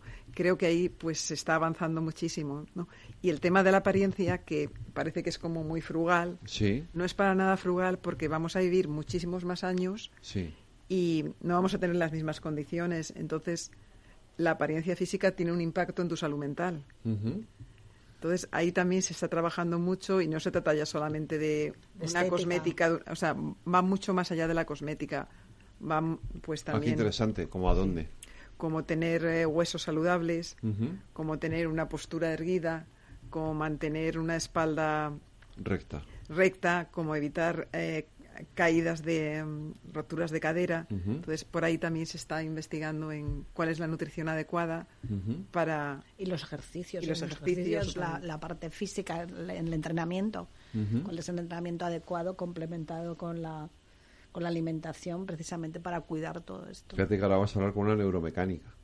Bueno, pues... En el, rato siguiente. O sea, hoy lo voy a hacer casi como todo hilado y seguido. qué bonito. ¿Eh? Qué bien. Sí, sí, porque vamos a hablar ahora con vamos a hablar de esto, ¿no? De, la, de la parte de las lesiones y de y, claro, también eh, en relación al, a la necesidad de cuidarse, ¿no? Para evitar que todo eso que, todo, que, una tarde muy saludable, Federico. Estamos teniendo una tarde de lo más de lo más y aparte nos estamos aquí hidratando, que eh. forma parte de lo que tenemos que hacer. Eh, sí, porque sabemos, eh, desde el punto de vista de la nutrición, sabemos cuidarnos. Hemos aprendido a cuidarnos un poco mejor, porque lo cierto es que la obesidad, por ejemplo, sigue siendo una de las pandemias. Pero ya no, ¿eh? que ya desde que tenemos productos para bajar de peso, desde que tenemos medicamentos que, que, nos hacen reducir nuestro peso, ya empezamos a estar menos obesos, pero sí. Bueno, hay que diferenciar obesidad y sobrepeso. Sí. Vale, porque yo creo que España es un país de sobrepeso, pero no es tanto de obesidad como lo que se entiende. Sí. Pero obviamente, si hemos aprendido, somos conscientes, pero la pregunta es, ¿y si cuido mi alimentación, qué pasa? A mí cuando me han venido con consultas digo, oye, tú te has preguntado si cuidas tu alimentación, ¿qué puede pasar? Solamente puede pasar que vas a mejorar, ¿no? Claro. Tenemos muy pocas decisiones en la vida que tomamos que sabemos que siempre mejoran, ¿no? pero es un tema de mentalidad y un tema de adquirir hábitos. Si hay conocimiento, y para mí el conocimiento es básico, sí hay herramientas digitales ahora que ayudan mucho a que seamos más conscientes. Y educación desde los niños, en los colegios empiezan a enseñar. Totalmente. Educación. Entonces creo que sí, estamos dando grandes pasos y luego pues todo esto que se está colocando ahora de poner las kilocalorías o las dietas y las aplicaciones, creo que me decían que ahora hay una aplicación de Alexa donde tú dices, metes tus parámetros de salud y los alimentos que te gustan y dices, dame 200 menús que me encajan y te van saliendo, ¿no? Entonces creo que también estas son cosas que permiten que nos vayamos enganchando de una manera, ¿no? Y desde el punto de vista de las empresas, ¿cómo hace cambiar todo esto la relación con los con, sus trabajadores o Creo que las empresas grandes todas tienen un, ah, un programa de bienestar. Las empresas deberían de tener No, lo, tienen. Las empresas grandes casi todas lo han montado. Probablemente tiene un departamento también que se encarga o lo externaliza, desde acuerdos con gimnasios hasta programas de salud, documentación para que tú te nutras y cuides tu bienestar. O sea, las, las y luego también temas de salud mental. Están introduciendo muchísimos programas de salud mental, sí. Para cuidar los pensamientos, para cuidar la, el, cómo consumes la energía. Están introduciendo muchísimas tecnologías y, como decía antes, nítida todos los temas relacionados con aplicaciones para que lo controles, para que te asesoren. Empresa pequeña es donde yo creo que hay más dificultad. No porque no haga falta, sino porque a falta de recursos, falta de recursos, para hacer esto. Pero ya están apareciendo iniciativas para que empresas pequeñas puedan tener acceso a paquetes de bienestar de una manera razonable y que al final el, pues los que trabajamos en empresas pequeñas o en grandes no tengamos una diferencia tan grande, ¿no? Pero es más la propia gestión, ¿eh? Lo que lo que genera porque cualquier programa que quieres montar en una empresa tienes que gestionarlo. Y a veces no se tiene el recurso. Y todo esto implica para mí una adaptación al mundo tecnológico. Totalmente, que es lo que decía antes. ¿Dónde está esa brecha de, de ayuda, no? Que, Sí, porque mucha gente, fíjate, ayer me pasaba con, era una, es una anécdota, ¿no? Pero llamó un señor por la noche, por la tarde, quería hacer una consulta, querías ver eh, dónde podía ver unos gráficos que estaban saliendo en el consultorio de bolsa que teníamos a media tarde. Digo, pues tiene usted que entrar a las 7 en YouTube. Y me dice, es que tengo 74 años y no sé qué es eso de YouTube. pues no le puedo ayudar mucho. Pero efectivamente hay una brecha digital y... Pero fíjate, Federico, ahí yo creo que se está haciendo en los núcleos urbanos, perdón, en los núcleos rurales, se están haciendo programas impresionantes. Yo que, como decía antes Reyes, soy de Segovia, de mi tierra, y me fijo en todas estas cosas, soy de, la, de la España vaciada, del mundo tal, eh, yo creo que lo que están haciendo organizaciones, ayuntamientos, mm, asociaciones, por que disminuir esa brecha es muchísimo más que lo que se está haciendo en grandes ciudades. Entre otras cosas por la necesidad. Sabes que el tema del consumo mm, nos puede y tenemos que consumir. Eh, en los pueblos llevan comprando digitalmente desde que existe el comercio electrónico y no se le resiste una página web. ¿eh? O sea, cualquiera persona sin ningún tipo de formación digital ni tecnológica es capaz de hacer cualquier cosa, pues porque ya digo, llevan años haciendo comercio electrónico porque es la única forma que tienen de comprar sin desplazarse a las grandes ciudades. Entonces, entre eso, más luego todo lo que están haciendo, todas estas organizaciones o instituciones, yo creo que la brecha mm, es menor, ¿eh? Y llama la atención, llama la atención. Sí, aún así todavía hay Aún así todavía existe, por supuesto, por supuesto, pero yo creo que en eso tenemos que contribuir todos. Es decir, que esto no tiene por qué ser difícil y también las empresas tecnológicas lo están facilitando mucho. O sea, de cuando se empezaba a hacer todo en código máquina a hoy que le das una tecla y estás comprando y te están sugiriendo, ha cambiado mucho el mundo, ¿no? ¿Qué es este estudio entre estudiantes de MBA y emprendedores? Bueno, pues curiosamente quería, quería, quería entender cómo el estrés afecta. Y obviamente quería tener dos colectivos que sabíamos seguro que estaban en un momento ah, crítico, ¿no? Por el paso en la carrera. Y lo que sí pensé es que era muy diferente el antes, el durante y el después de la situación en la que nos metemos. Eh, en los dos colectivos. Entonces quería ver comportamiento distinto, quería ver qué áreas se quedaban más afectadas, quería ver diferencias entre hombres y mujeres, quería ver impacto de la nutrición. Y bueno, pues eh, eso es el estudio, ¿no? Tratando de ver y luego también qué necesidad o qué uso se hacía de plantas medicinales, de suplementos nutricionales, de alimentación específica, cuál era el consumo de pescado, el agua, el café, las bebidas estimulantes. Y bueno, pues hallazgos interesantes, obviamente era el patrón de nutrición se afecta, pero se afecta no solamente por comer más, sino también por comer menos. Que eso quiero dejarlo muy claro porque parece que estamos en el siempre hablando del comer, del comer mucho. Y hay un momento de hay muchísimo parámetro de comer menos. Entonces el 30, 33% del grupo bajaba peso, ah. que es muy alto. Y luego también, bueno, la calidad de la comida y la, y la nutrición equilibrada por los suelos. Claro. Eso por los suelos, pero principalmente ¿por qué? Por la falta de tiempo. Era la falta de tiempo para comer y la falta de planificar las comidas. Porque si no tienes nada, pues echas la logística de la, la comida. logística de la comida. Entonces, eso ahí había también un Si no tienes nada, acabas echando mano de un globo y de un, y de un McDonald's. sí. Entonces, o entonces eso Ah. también tenía más que, que la parte económica. Era más el no haber Sí, es mucho más organizado caro, esto. además, es muchísimo más caro. Entonces, No, no, esto, claro. esto también tenía un riesgo. Luego, lo que era el consumo de bebidas estimulantes también era muy alto, café eh, y todos los derivados que ahora ya sabéis que, ahora Sí, sabéis que están ahora como en y que ahora se están Sí. ahí tratando, están de moda de por qué Sí. esas cantidades, ¿no? Y luego lo que sí, el complementos, suplementos nutricionales, suplementos vitamínicos Sí. Y el uso de bueno pues de hierbas de plantas medicinales esto era mucho más alto en el colectivo más joven que en el colectivo de empresarios es decir los estudiantes eran mucho más conscientes de la importancia de estar fuertes de tomar vitaminas Sí. de eh, pues tomar unas hierbas tranquilizantes para dormir que en cambio el colectivo eh, de que estaba montando su propia empresa.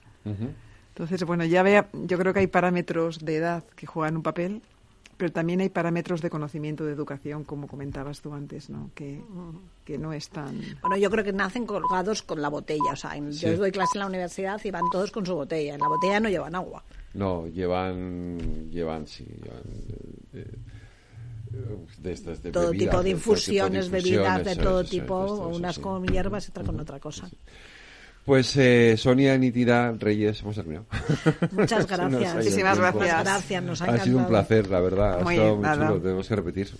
Ha Muy bien, muchísimas gracias. Nada, esto, Nada. No, esto no acaba aquí. No, no, claro que no. La semana que viene más. Venga, perfecto, buenas gracias. Si Muchísimas sufrido una agresión sexual, denuncia, porque en la Comunidad de Madrid estamos comprometidos en la lucha contra la violencia sexual. Llama al 900-599-316 cualquier día a cualquier hora. El Centro de Crisis 24 Horas de la Comunidad de Madrid para mujeres víctimas de agresiones sexuales está para ayudarte. Ministerio de Igualdad, Comunidad de Madrid. La Comunidad de Madrid, a través del Instituto Regional de Seguridad y Salud en el Trabajo, convoca subvenciones para reducir la siniestralidad laboral y mejorar las condiciones de seguridad y salud en el trabajo. Destinará un millón y medio de euros a empresas y autónomos de la región en especialidades preventivas, más del doble que en 2022. Las líneas de ayuda cubrirán todas las especialidades preventivas, también los gastos para la mejora de las condiciones de trabajo relacionadas con la seguridad, higiene industrial, ergonomía y psicosociología aplicada, además de los gastos en sensibilización y formación preventiva. La tramitación se realizará exclusivamente por medios electrónicos. Para ello necesitas disponer de uno de los sistemas de firma electrónica reconocidos por la Comunidad de Madrid. El plazo finaliza el 15 de noviembre. Más información en el 971 31 23 o en el correo electrónico irsst.subvenciones@madrid.org. Comunidad de Madrid. Cuando formamos parte de algo más grande, la inercia nos impulsa en una sola dirección. Es el momento de avanzar juntos. El Fondo Renta 4 Activos Globales invierte en las mayores compañías del mundo y en las megatendencias que mueven a toda la sociedad. Entra en renta4gestora.com y descúbrelo. Renta 4 Gestora. Creciendo juntos. Categoría de riesgo 3 sobre 7. Puede consultar la información legal del fondo en renta4gestora.com y en cnmv.es. Tío, ya estoy en el tren. A ver si tengo suerte y llego tarde, ya sabes. 30 minutillos y me ahorro el billete. No creo que en media hora me pierda mucho allá en el pueblo. Como mucho al Paco contando por enésima vez cómo conoció a la Juani. Con el compromiso Renfe de puntualidad, si tu tren AVE se retrasa más de 15 minutos, te devolvemos el 50% y el 100% si se retrasa más de 30. Normal que alguno prefiera llegar tarde. Nadie te da más. No todos los trenes son como Renfe. Renfe, tu tren. Este es un mensaje para todos los oyentes de radio y es solo para decir gracias. Gracias por dedicarnos tres horas cada día. Gracias por escucharnos en casa, en el coche, en el trabajo, en un móvil o donde sea, en directo o en podcast. Gracias por tu fidelidad, porque gracias a ti, la radio sigue siendo un gran medio, el más creíble, en el que más confías y el que mejor te informa y entretiene. El medio del día a día, de la actualidad al instante y que te acompaña siempre estés donde estés. Radio Value, la Asociación de Radios Comerciales, te da gracias a ti. ¿Qué es ir más allá? Con Arval podrás llegar donde te propongas de la forma más sostenible y asegurar un mundo mejor contribuyendo a la seguridad en carretera, al futuro de las ciudades y a la calidad de vida. ser responsable sin tener miedo al liderar el cambio. Arval, la transición energética arranca aquí. Más información en arval.es.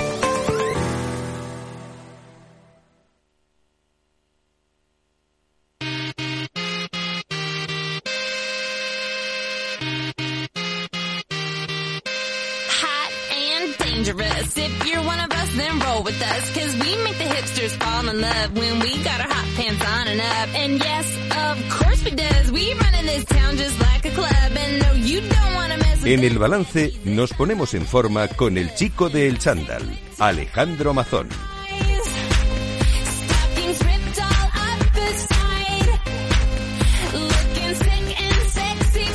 Alejandro Mazón, buenas noches. Muy buenas noches, Federico Quevedo. Vamos a seguir hablando de bienestar. Llevamos una hora hablando de bienestar y vamos a seguir hablando de bienestar. O sea, fíjate. Y, hoy, en la noche de los muertos, muertos vivientes. también. Sí, sí, claro, hoy es la noche de los muertos vivientes. Y si te hablo de muerte, el chico del chándal que siempre habla de vida, de salud, de vitalidad, de energía. Sí, tú quieres hablar de sí, no, no, bueno, hay que hablar de esto hoy, es el día que toca hablar de las calaveras. Pero mira, también, también vamos a hablar de, estamos aquí a la última, ¿eh? Y siempre tocando todo tipo de temáticas.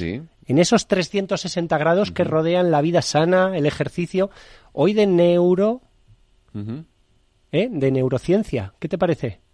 Neuromecánica. apasionante porque además yo tengo algunas preguntas que hacerle a, mm, nuestra invitada. A Ana, porque necesito resolver mi problema de espalda. Bueno, vamos a ver para qué, para qué es útil la neuromecánica. Vale. Oye, fíjate, estaba la biomecánica, pero eso lo hemos escuchado todos, pero la neuromecánica, vamos a ver y cómo se utiliza no solo para el alto rendimiento, los grandes deportistas, sino para la vida cotidiana, para cualquiera. Y em, esto que me dices, oye, ¿qué pasa con lo de los muertos vivientes? Sí, a ver, ¿qué es lo que me quieres contar de los muertos? Hay una serie de factores de riesgo que incrementan lamentablemente las posibilidades que tenemos de, de irnos para el otro barrio. Sí. Por ejemplo, tomarte un café a las 10 de la, a las 10 de la noche. ¿Tú crees? Mira, te voy a decir algunos. Por ejemplo... café solo, además. Café... Cargado, negro, sí. ¿Qué quieres decir? Que me estoy tomando un café. estás tomando un café porque el chico del chandal necesita a la hora estar a tope. apropiada para tomarse un café, pero vale, no, no, vale, fumar. Pero mira, nos, vamos a ir a alguno. Mira, por ejemplo, el tabaco. El tabaco, por supuesto. Es un factor de riesgo asociado. Que incrementa de forma aislada el riesgo a morir. Ahora vamos a ver cuánto. Eh, te voy a decir algunos, que ya los tengo medidos. La hipertensión, el colesterol alto, la diabetes, la obesidad. Sí.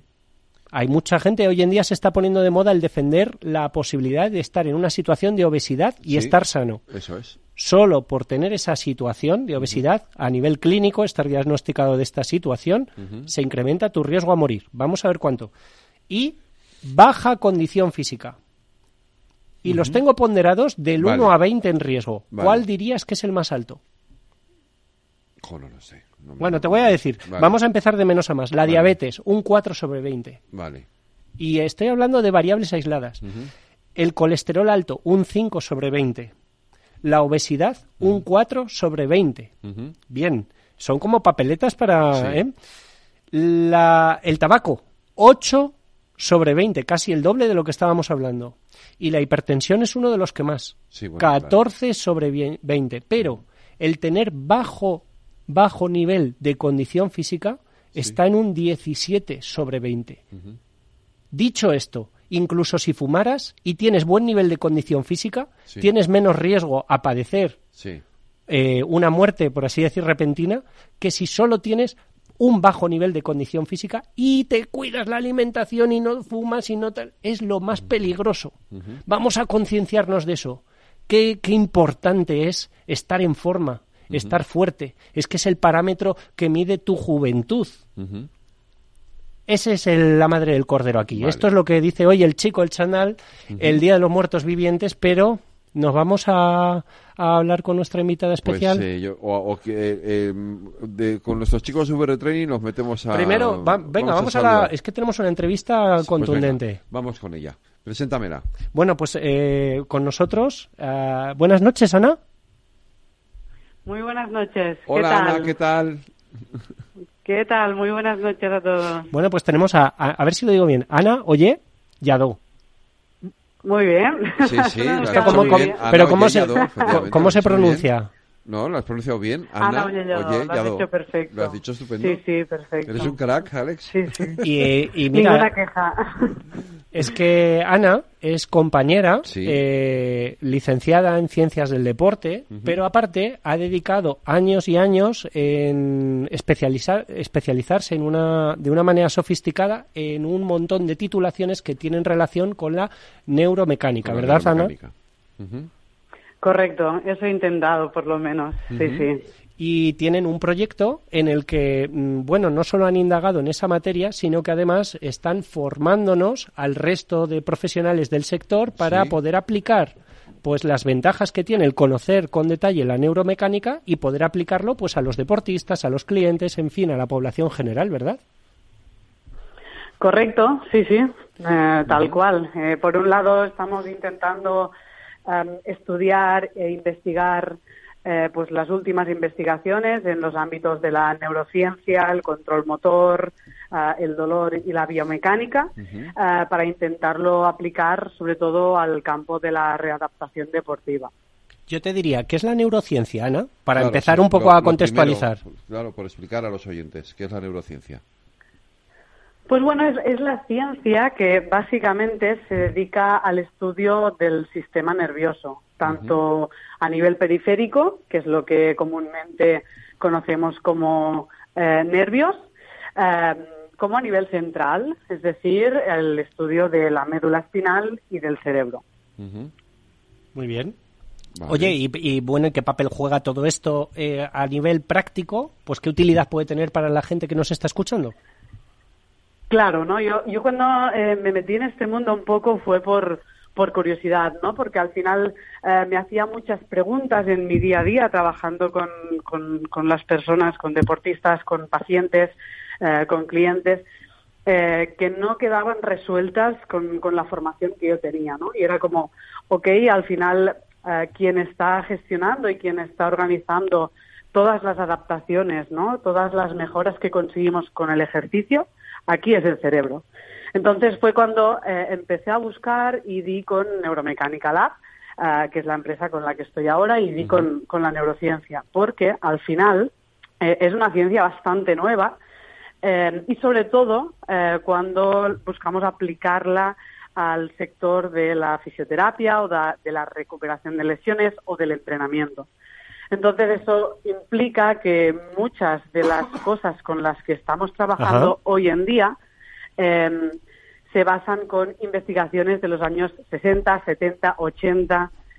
y toca actualizarse. Porque, claro, y toca actualizarse, ¿no? Y al final, eh, para mí fue un mundo muy apasionante, es un mundo muy apasionante porque, eh, sí, como que destruye, ¿no? Elimina muchos de, de las ideas y concepciones que tenemos en el ámbito del ejercicio em, y te hacen aprender continuamente, básicamente. Y parece, por lo que, por lo que me estabas contando, que esto guarda algún tipo de relación con el asunto del dolor, el sentir dolor. Que por cierto, Fede, cuando corre a veces también tiene dolores. Yo tengo un problema en las lumbares desde el verano que no se me va. pues mira, ahí la, neurociencia tiene muchísimo que decir. Ya me imagino. ¿Y qué, relación, Ana, tiene todo esto con el dolor? Porque parece ser que tiene cierta importancia. Claro. Sí, por suerte desde hace mm, unos años para acá eh, se empieza a hablar muchísimo, sobre todo en el ámbito, en el ámbito de la fisioterapia, eh, de la importancia de que los pacientes eh, entiendan un poco sobre la neurofisiología del dolor. Eh, ¿Por qué? Porque al final cualquier percepción que nosotros tenemos, da igual estar felices, estar tristes, em, el dolor, es decir, cualquier percepción que nosotros podamos sentir, em, realmente el responsable de, que esto sea posible es el cerebro, en última instancia. Correcto. Entonces, em, entender esto, entender cómo se produce el dolor y sobre todo el por qué se puede estar cronificando, eh, y no se va de una manera u otra, eh, ¿no? Como puede ser el caso que nos acabas de exponer, pues em, eh, es fundamental para poder seguir avanzando, ¿no? Entender cómo tenemos mm, como unos detectores de amenaza repartidos por todo el cuerpo, que se llaman nociceptores, y que se encargan de detectar potenciales amenazas eh, y mandan toda esta información al cerebro. Y una vez llega al cerebro, eh, em, toda esta información, es él quien decide si va a haber o no dolor. ¿no? Por ejemplo, eh, hemos visto muchas veces como gente em, que tiene un daño enorme, como puede ser romperse un brazo y que de repente no siente dolor. Eh, que es algo muy curioso. O gente que sin ningún tipo de daño aparente, ¿no? Como puede ser una persona con fibromialgia, siente unos niveles de dolor altísimos. Claro, tiene como, eh, pues vamos a decir que tiene como esa sensibilidad alterada, ¿no? Totalmente, exacto. Sí, sí, sí, perfecto. Sería eso, ¿no? Es como, eh, ¿por qué este cuerpo eh, está, sí, como está detectando amenazas donde realmente no las hay? ¿no? Y entonces esto tiene implicaciones a la práctica importantísimas. ¿Por qué? Eh, porque, claro, hasta ahora todos estos dolores se trataban como desde el punto de vista eh, musculoesquelético, sobre todo, ¿no? Em, y es como un poco redirigir eh, pues las intervenciones que estamos haciendo, es decir, ver cómo este dolor o cómo incluso una lesión em, no solo afectan al músculo o a los tendones o a los huesos o a los cartílagos, sino cómo afectan eh, sobre todo a los nervios, a la médula espinal, al cerebro, etcétera. Además, eh, todos los días vemos los entrenadores, los fisios, bueno, a nosotros nos pasa en el Instituto del Ejercicio Terapéutico con nuestros pacientes que hay algunos que por sentir dolor, por ejemplo, lo típico de tienes un dolor en el pie. ¿Y qué es lo que ocurre? Que pisas mal. ¿Y qué es lo que pasa cuando pisas mal y sigues, por ejemplo, tu competición? Pues que te terminas fastidiando por otro lado que no tenías nada, ¿no? O que realizas un gesto eh, inapropiado para el que no estás preparado porque como tienes dolor, pues agarras, mm, por, ejemplo, Federico, que le gusta la bicicleta, te sale una ampolla en la mano, agarras mal el manillar y te puedes fastidiar otra parte del cuerpo que no que estaba perfecto, ¿verdad? O sea, estas cosas curiosas que ocurren por sentir dolor y te, termina alterando tu forma de hacer deporte. Oye, también esto dices Que, guarda relación con aspectos, esa palabra ya la hemos escuchado alguna vez, biomecánica la biomecánica, eh, que tiene relación con aspectos biomecánicos. Pero esto, tú, claro, la audiencia nos estará escuchando y dirá, bueno, esto a mí no me interesa porque esto será para un superdeportista campeón de élite y no tendrá nada que ver conmigo, ¿no? O, sí, o tiene que ver con, un deportista popular, con cualquiera. Eh, mm, claro, o sea, para sin ningún lugar a dudas, para los profesionales, eh, saber qué es la biomecánica es un aspecto absolutamente fundamental. ¿Por qué? Porque el ejercicio aplicado al cuerpo humano eh, no dejan de ser fuerzas aplicadas de formas muy diferentes, ya sea, por ejemplo, corriendo, ¿no? Como son fuerzas un pelín más bajas y más mantenidas en el tiempo, o fuerzas mucho más altas, como puede ser, por ejemplo, alguien que entrena en un gimnasio y durante un periodo de tiempo más corto. Es decir, independientemente de qué ejercicio estemos produciendo, estamos aplicando fuerzas. Por lo tanto, eh, conocer bien estas variables eh, es muy, muy importante, sobre todo para, los profesionales. Em, aunque creo que eh, sería interesante que, el público en general eh, ganara interés en eso porque al final eh, nos permite optimizar muchísimo el tiempo de entrenamiento. Es decir, conseguir resultados muy parecidos con mucho menos tiempo, ¿no? sin necesitar, sobre todo, de estar sobrecargando el sistema, de generar fatigas innecesarias y, lo más importante, de colocar a ciertas estructuras, por ejemplo, vamos a poner un ejemplo, un hombro en situaciones comprometidas eh, de tener que generar eh, niveles de fuerza eh, muy complicadas en, situaciones, por ejemplo, no de, estiramiento. Claro, mira Ana, tampoco me gusta ah, meter miedo a la gente porque dirá, jolín, el ejercicio es tan difícil esto de entrenar o, o es tan peligroso que para qué me voy a complicar en ir al gimnasio y al final me voy a fastidiar. Es decir, pero cuando ya llevamos mejorando años, Si durante años hacemos una sentadilla mal, que es un movimiento básico, pues sí que es verdad que, puede tener sus consecuencias, ¿no? Un desgaste adicional, el tener el cuerpo desalineado, como tú dices. A mí me da mucha pena cuando me, pongo en modo incógnito en, en, el centro deportivo al que acudo y, y veo a todo el mundo mirando el móvil con las recomendaciones de ejercicios de algunos youtubers, que a lo mejor el ejercicio es bueno, pero el, entrenador de la sala, que es un licenciado, que ha ido cinco años a la universidad, está de brazos cruzados porque todo el mundo está haciendo el ejercicio del youtuber. Y podría corregirte en tiempo real, ¿no? Qué pena. Em, sí, bueno, la verdad que que esto es una tendencia un poco imparable. Yo aquí lo que sí que me gustaría puntualizar muchas veces, porque la gente, eh, hay mucha gente que ve como una barrera, ¿no? Como una fricción el hecho de empezar a hacer ejercicio, ¿no? Porque tienen mucho miedo, ¿no? Empezando un poco por lo que tú has dicho, tienen como mucho miedo a, hacerse daño. Em, en este punto creo que es fundamental que la gente entienda que hay que empezar poquito a poco, ¿no? Que que, muchas veces es mucho más lesivo eh, querer ir de 0 a 100 eh, que ir poquito a poco puliendo la técnica. ¿vale? En este sentido, em, sí, es como es muy, muy importante pensar, ostras, mira, voy a empezar trotando, que es mi primer día, voy a empezar trotando media hora. Claro, o sea, aparentemente es muy poquito y probablemente a nivel cardiovascular lo puedas aguantar, pero es verdad que todas estas estructuras quizás no están preparadas para soportar estos niveles de fuerza, ¿no? Em, y por otro lado, pues por supuestísimo reforzar un poco lo que tú dices, ¿no? Eh, aprovechar el hecho de que, de que existen personas formadas eh, a nivel biomecánico que nos pueden dar matices súper interesantes, súper enriquecedores, eh, porque al final lo que puede ocurrir muchas veces en las, en las redes sociales em, es que no gana el que más sabe o no tiene seguidores el que más sabe, sino el que más sabe venderse. y esto es, muy peligroso y más cuando estamos hablando de salud. Eso, eso lo hemos comentado aquí mucho.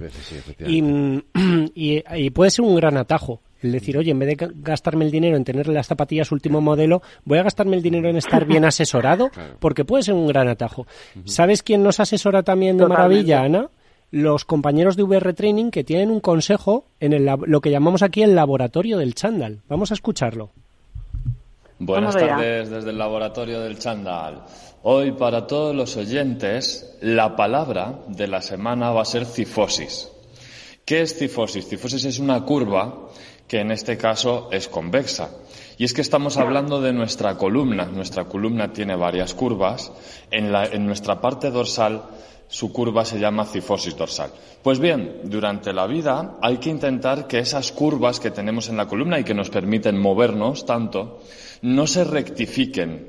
No se rectifiquen aumentando la curva, por un lado, por ejemplo, en el caso de la cifosis dorsal, desembocaría en lo que comúnmente conocemos como chepa, ni tampoco que desaparezcan, puesto que no seguiría un ritmo natural nuestro cuerpo. De ahí, de nuevo, la importancia de no dejar en manos de cualquiera tu movimiento. Muy buenas tardes decía Federico que le dolía la espalda, ¿verdad, La, columna y todo y todo lo que la rodea, ¿no? Eh, que, Qué, importante es y que y, qué poco sabemos cuidarla, porque al final, ¿qué, tenemos que hacer para evitar para evitar esas lesiones en la pues em, mira en, relación a esto creo que es muy interesante y también comentando un poco todo el tema de la de la cifosis que eh, bueno que acaban de comentar em, es yo diría fundamental, absolutamente fundamental, ver cómo un dolor o una lesión están afectando a la capacidad de contraer a los músculos. Es decir, cómo este dolor afecta al cerebro, que es el que controla si un músculo trabaja más o menos y cuándo empieza a trabajar. ¿Por qué digo eso? Porque al final, em, si no sabemos esto, estamos trabajando a ciegas. Es decir, si yo tengo dolor de espalda, yo puedo empezar a hacer una serie de ejercicios genéricos y estoy mm, muy convencida que en un porcentaje muy alto de los casos mucha gente se va a encontrar mejor. Em, sin embargo, hay que tener muy presente que una misma lesión afecta de una manera diferente a cada persona. Em, afecta diferente el modo en que el cerebro orquesta. ¿El qué, perdón? Sí, sí, correcto, correcto. Sí, sí. Ah, afecta como a la orquestación que hace de los músculos para favorecer, por un lado, la estabilidad articular y por el otro el movimiento, ¿no? Entonces, es fundamental esta valoración. Entonces, eh, ¿por qué? Porque muchas de las compensaciones, tal y como has comentado antes, Alejandro, eh, son una consecuencia y no una causa del problema. Em, y para ello, eh, sí, creo que es importante em, ir a un profesional a que, a que pueda valorar esto. Oye, eh, y, respecto a, cómo eh, desde ese procesador, ¿no? Que es el cerebro, como si fuese el software, guiamos el hardware, ¿no? Como nos interesa tener un buen ordenador aparte de una buena impresora o una buena cámara para manejar todos esos, esos satélites, ¿no? Que tenemos que al final es el cuerpo humano y cómo lo movemos. Hablaba más del control motor. ¿Qué es eso de control motor? Em, el control motor son todas las estructuras, es decir, eh, los propios músculos, incluso las estructuras pasivas, como es em, los huesos, la forma de las superficies articulares, todos los ligamentos em, y después también toda la actividad ah, de los nervios y del cerebro necesaria para gestionar, controlar y orquestar el, movimiento. Y, por supuesto, la estabilidad articular, es decir, nosotros nos podemos mover, eh, por eso, gracias a que los músculos están trabajando de una forma absolutamente coordinada, porque si no es imposible. Entonces, para, para que esto se produzca, hay otro aspecto que es clave, que es qué información estamos recibiendo del entorno, em, pero también em, qué información recibo yo de mi propio cuerpo, es decir, lo que comúnmente más o menos se conoce como propiocepción, ¿no? Que es eso, dónde tengo mi mano, ser consciente de dónde tengo mi mano. Entonces, no solo es importante lo que ocurre dentro, sino cómo me está llegando toda esta información desde el exterior. Muy bien. Oye, y, cuando sí, Fede, que claro, se puede entrenar. Pues yo lo hago, de hecho. Y no te digo Rafa Nadal. No te digo. Algunos deportistas de élite, ¿no? Que los pobres están ahí aguantando, aguantando y llenos de vendas y de. Totalmente. O sea, ¿se puede entrenar con dolor? Ah, esa es la pregunta del millón. O sea, ¿se puede entrenar con dolor?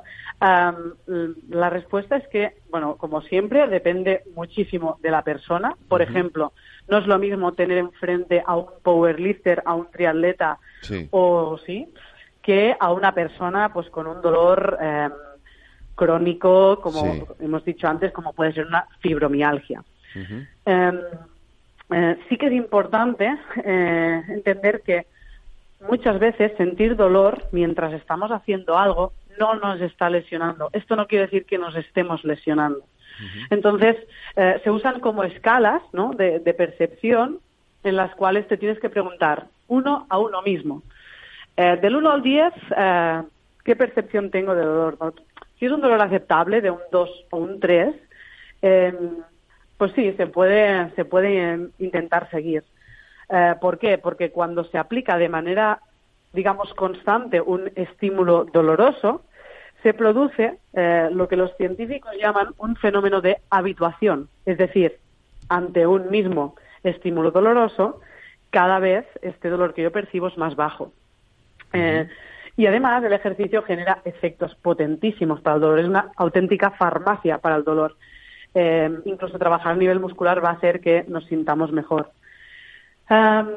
Pero ¿qué ocurre cuando esta percepción del dolor es muy alta y de ostras, me he quedado enganchada de la espalda y aún así intento eh, seguir entrenando y el dolor que siento es muy alto, pero ahí eh, tengo que seguir. Bueno, pues es muy probable que ahí nuestro sistema se quiera proteger, ¿no? Porque al final el dolor es un mecanismo de protección que tenemos, eh, que nos está avisando de que algo no está bien. Entonces, escucharlo es muy importante. Entonces, si pasamos de esta señal de alarma, si no le hacemos caso, eh, lo más probable es que el incendio se esparza bastante. ¿no? Entonces, es un poco eh, escucharse mucho a uno mismo las sensaciones que está teniendo. Si este nivel de dolor es muy alto, lo que se puede intentar es generar ciertas modificaciones. Eh, por ejemplo, sí, pues en lugar de ejecutar con, no sé, una lesión de piernas, en lugar de ejecutar con las dos, voy a ejecutar solo con una, ¿no? O en lugar de hacer la sentadilla de esta forma, pues la hago de eso esta es, Eso es súper importante lo que estás diciendo, Ana. Es decir, vemos en las Paralimpiadas a alguien que le faltan las dos piernas y sigue compitiendo. Que porque tengas dolor en una parte del cuerpo no significa que el otro 90% del cuerpo no pueda ser entrenable, ¿verdad? Claro. Oye, y Ana, como... yo, yo, te voy a hacer una pregunta final. Estirar. Claro. ¿Hay que estirar? Sí, porque nos queda un minuto. Ahí hay controversia con vale, los a modo, a modo resumen. Creo que ah, aquí es muy importante, ¿no? Es uno de los ejemplos claros de por qué es importante entender la parte de la neurociencia. Al final, estirar funciona, todos estamos de acuerdo, las sensaciones eh, que nos da una vez hemos acabado son de alivio, pero la pregunta es, ¿por qué está funcionando? Porque si respondemos a esta pregunta, quizás nos daremos cuenta de que existen otros métodos mucho más efectivos para mejorar, por ejemplo, la, amplitud de movimiento, ¿no? Eh, como puede ser mejorar la fuerza. Vale. Muy bien. Bueno, pues, pues ya está, que no solo, no solo tenemos que centrarnos en lo tradicional. esto lo hemos dicho aquí siempre, el tema de la fuerza, hay que hacer fuerza, o sea, hay que hacer trabajo de fuerza, que esto es, esto es importantísimo. Eh, Ana, muchísimas gracias. Muchísimas gracias a, vosotros por, invitarme. Oye, y, que no se nos olvide visitar las, las redes de Neuromecánica Lab, ¿no? Dinos dónde. Correcto, Neuromecánica Lab. Pues ahí te encontramos, Ana. Un abrazo, cuídate. Gracias, compañera. Un abrazo, Alex, ejercicio. Es medicina.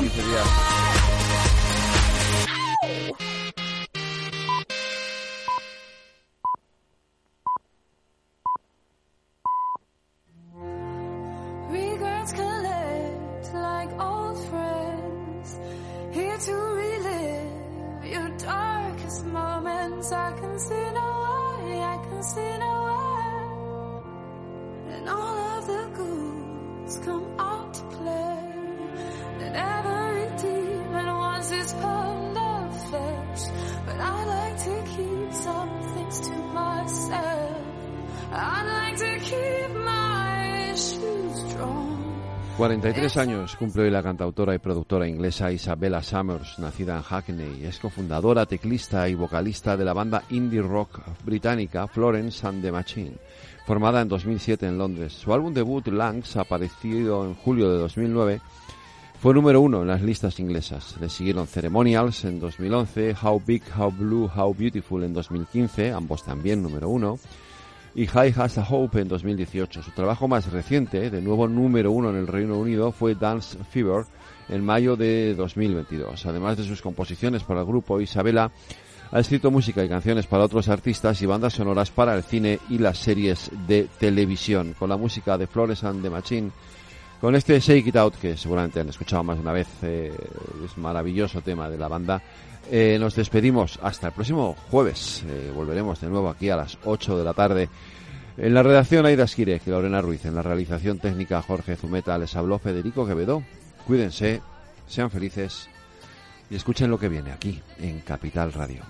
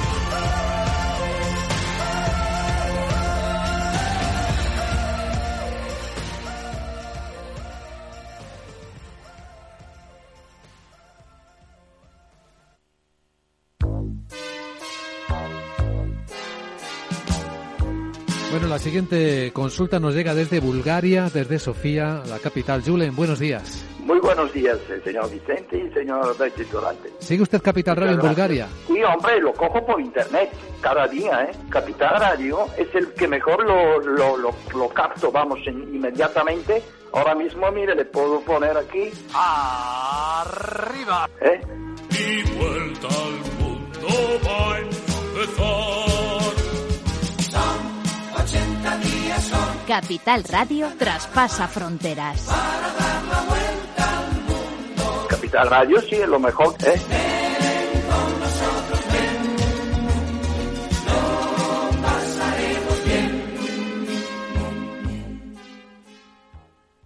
Capital Radio. Siente la economía.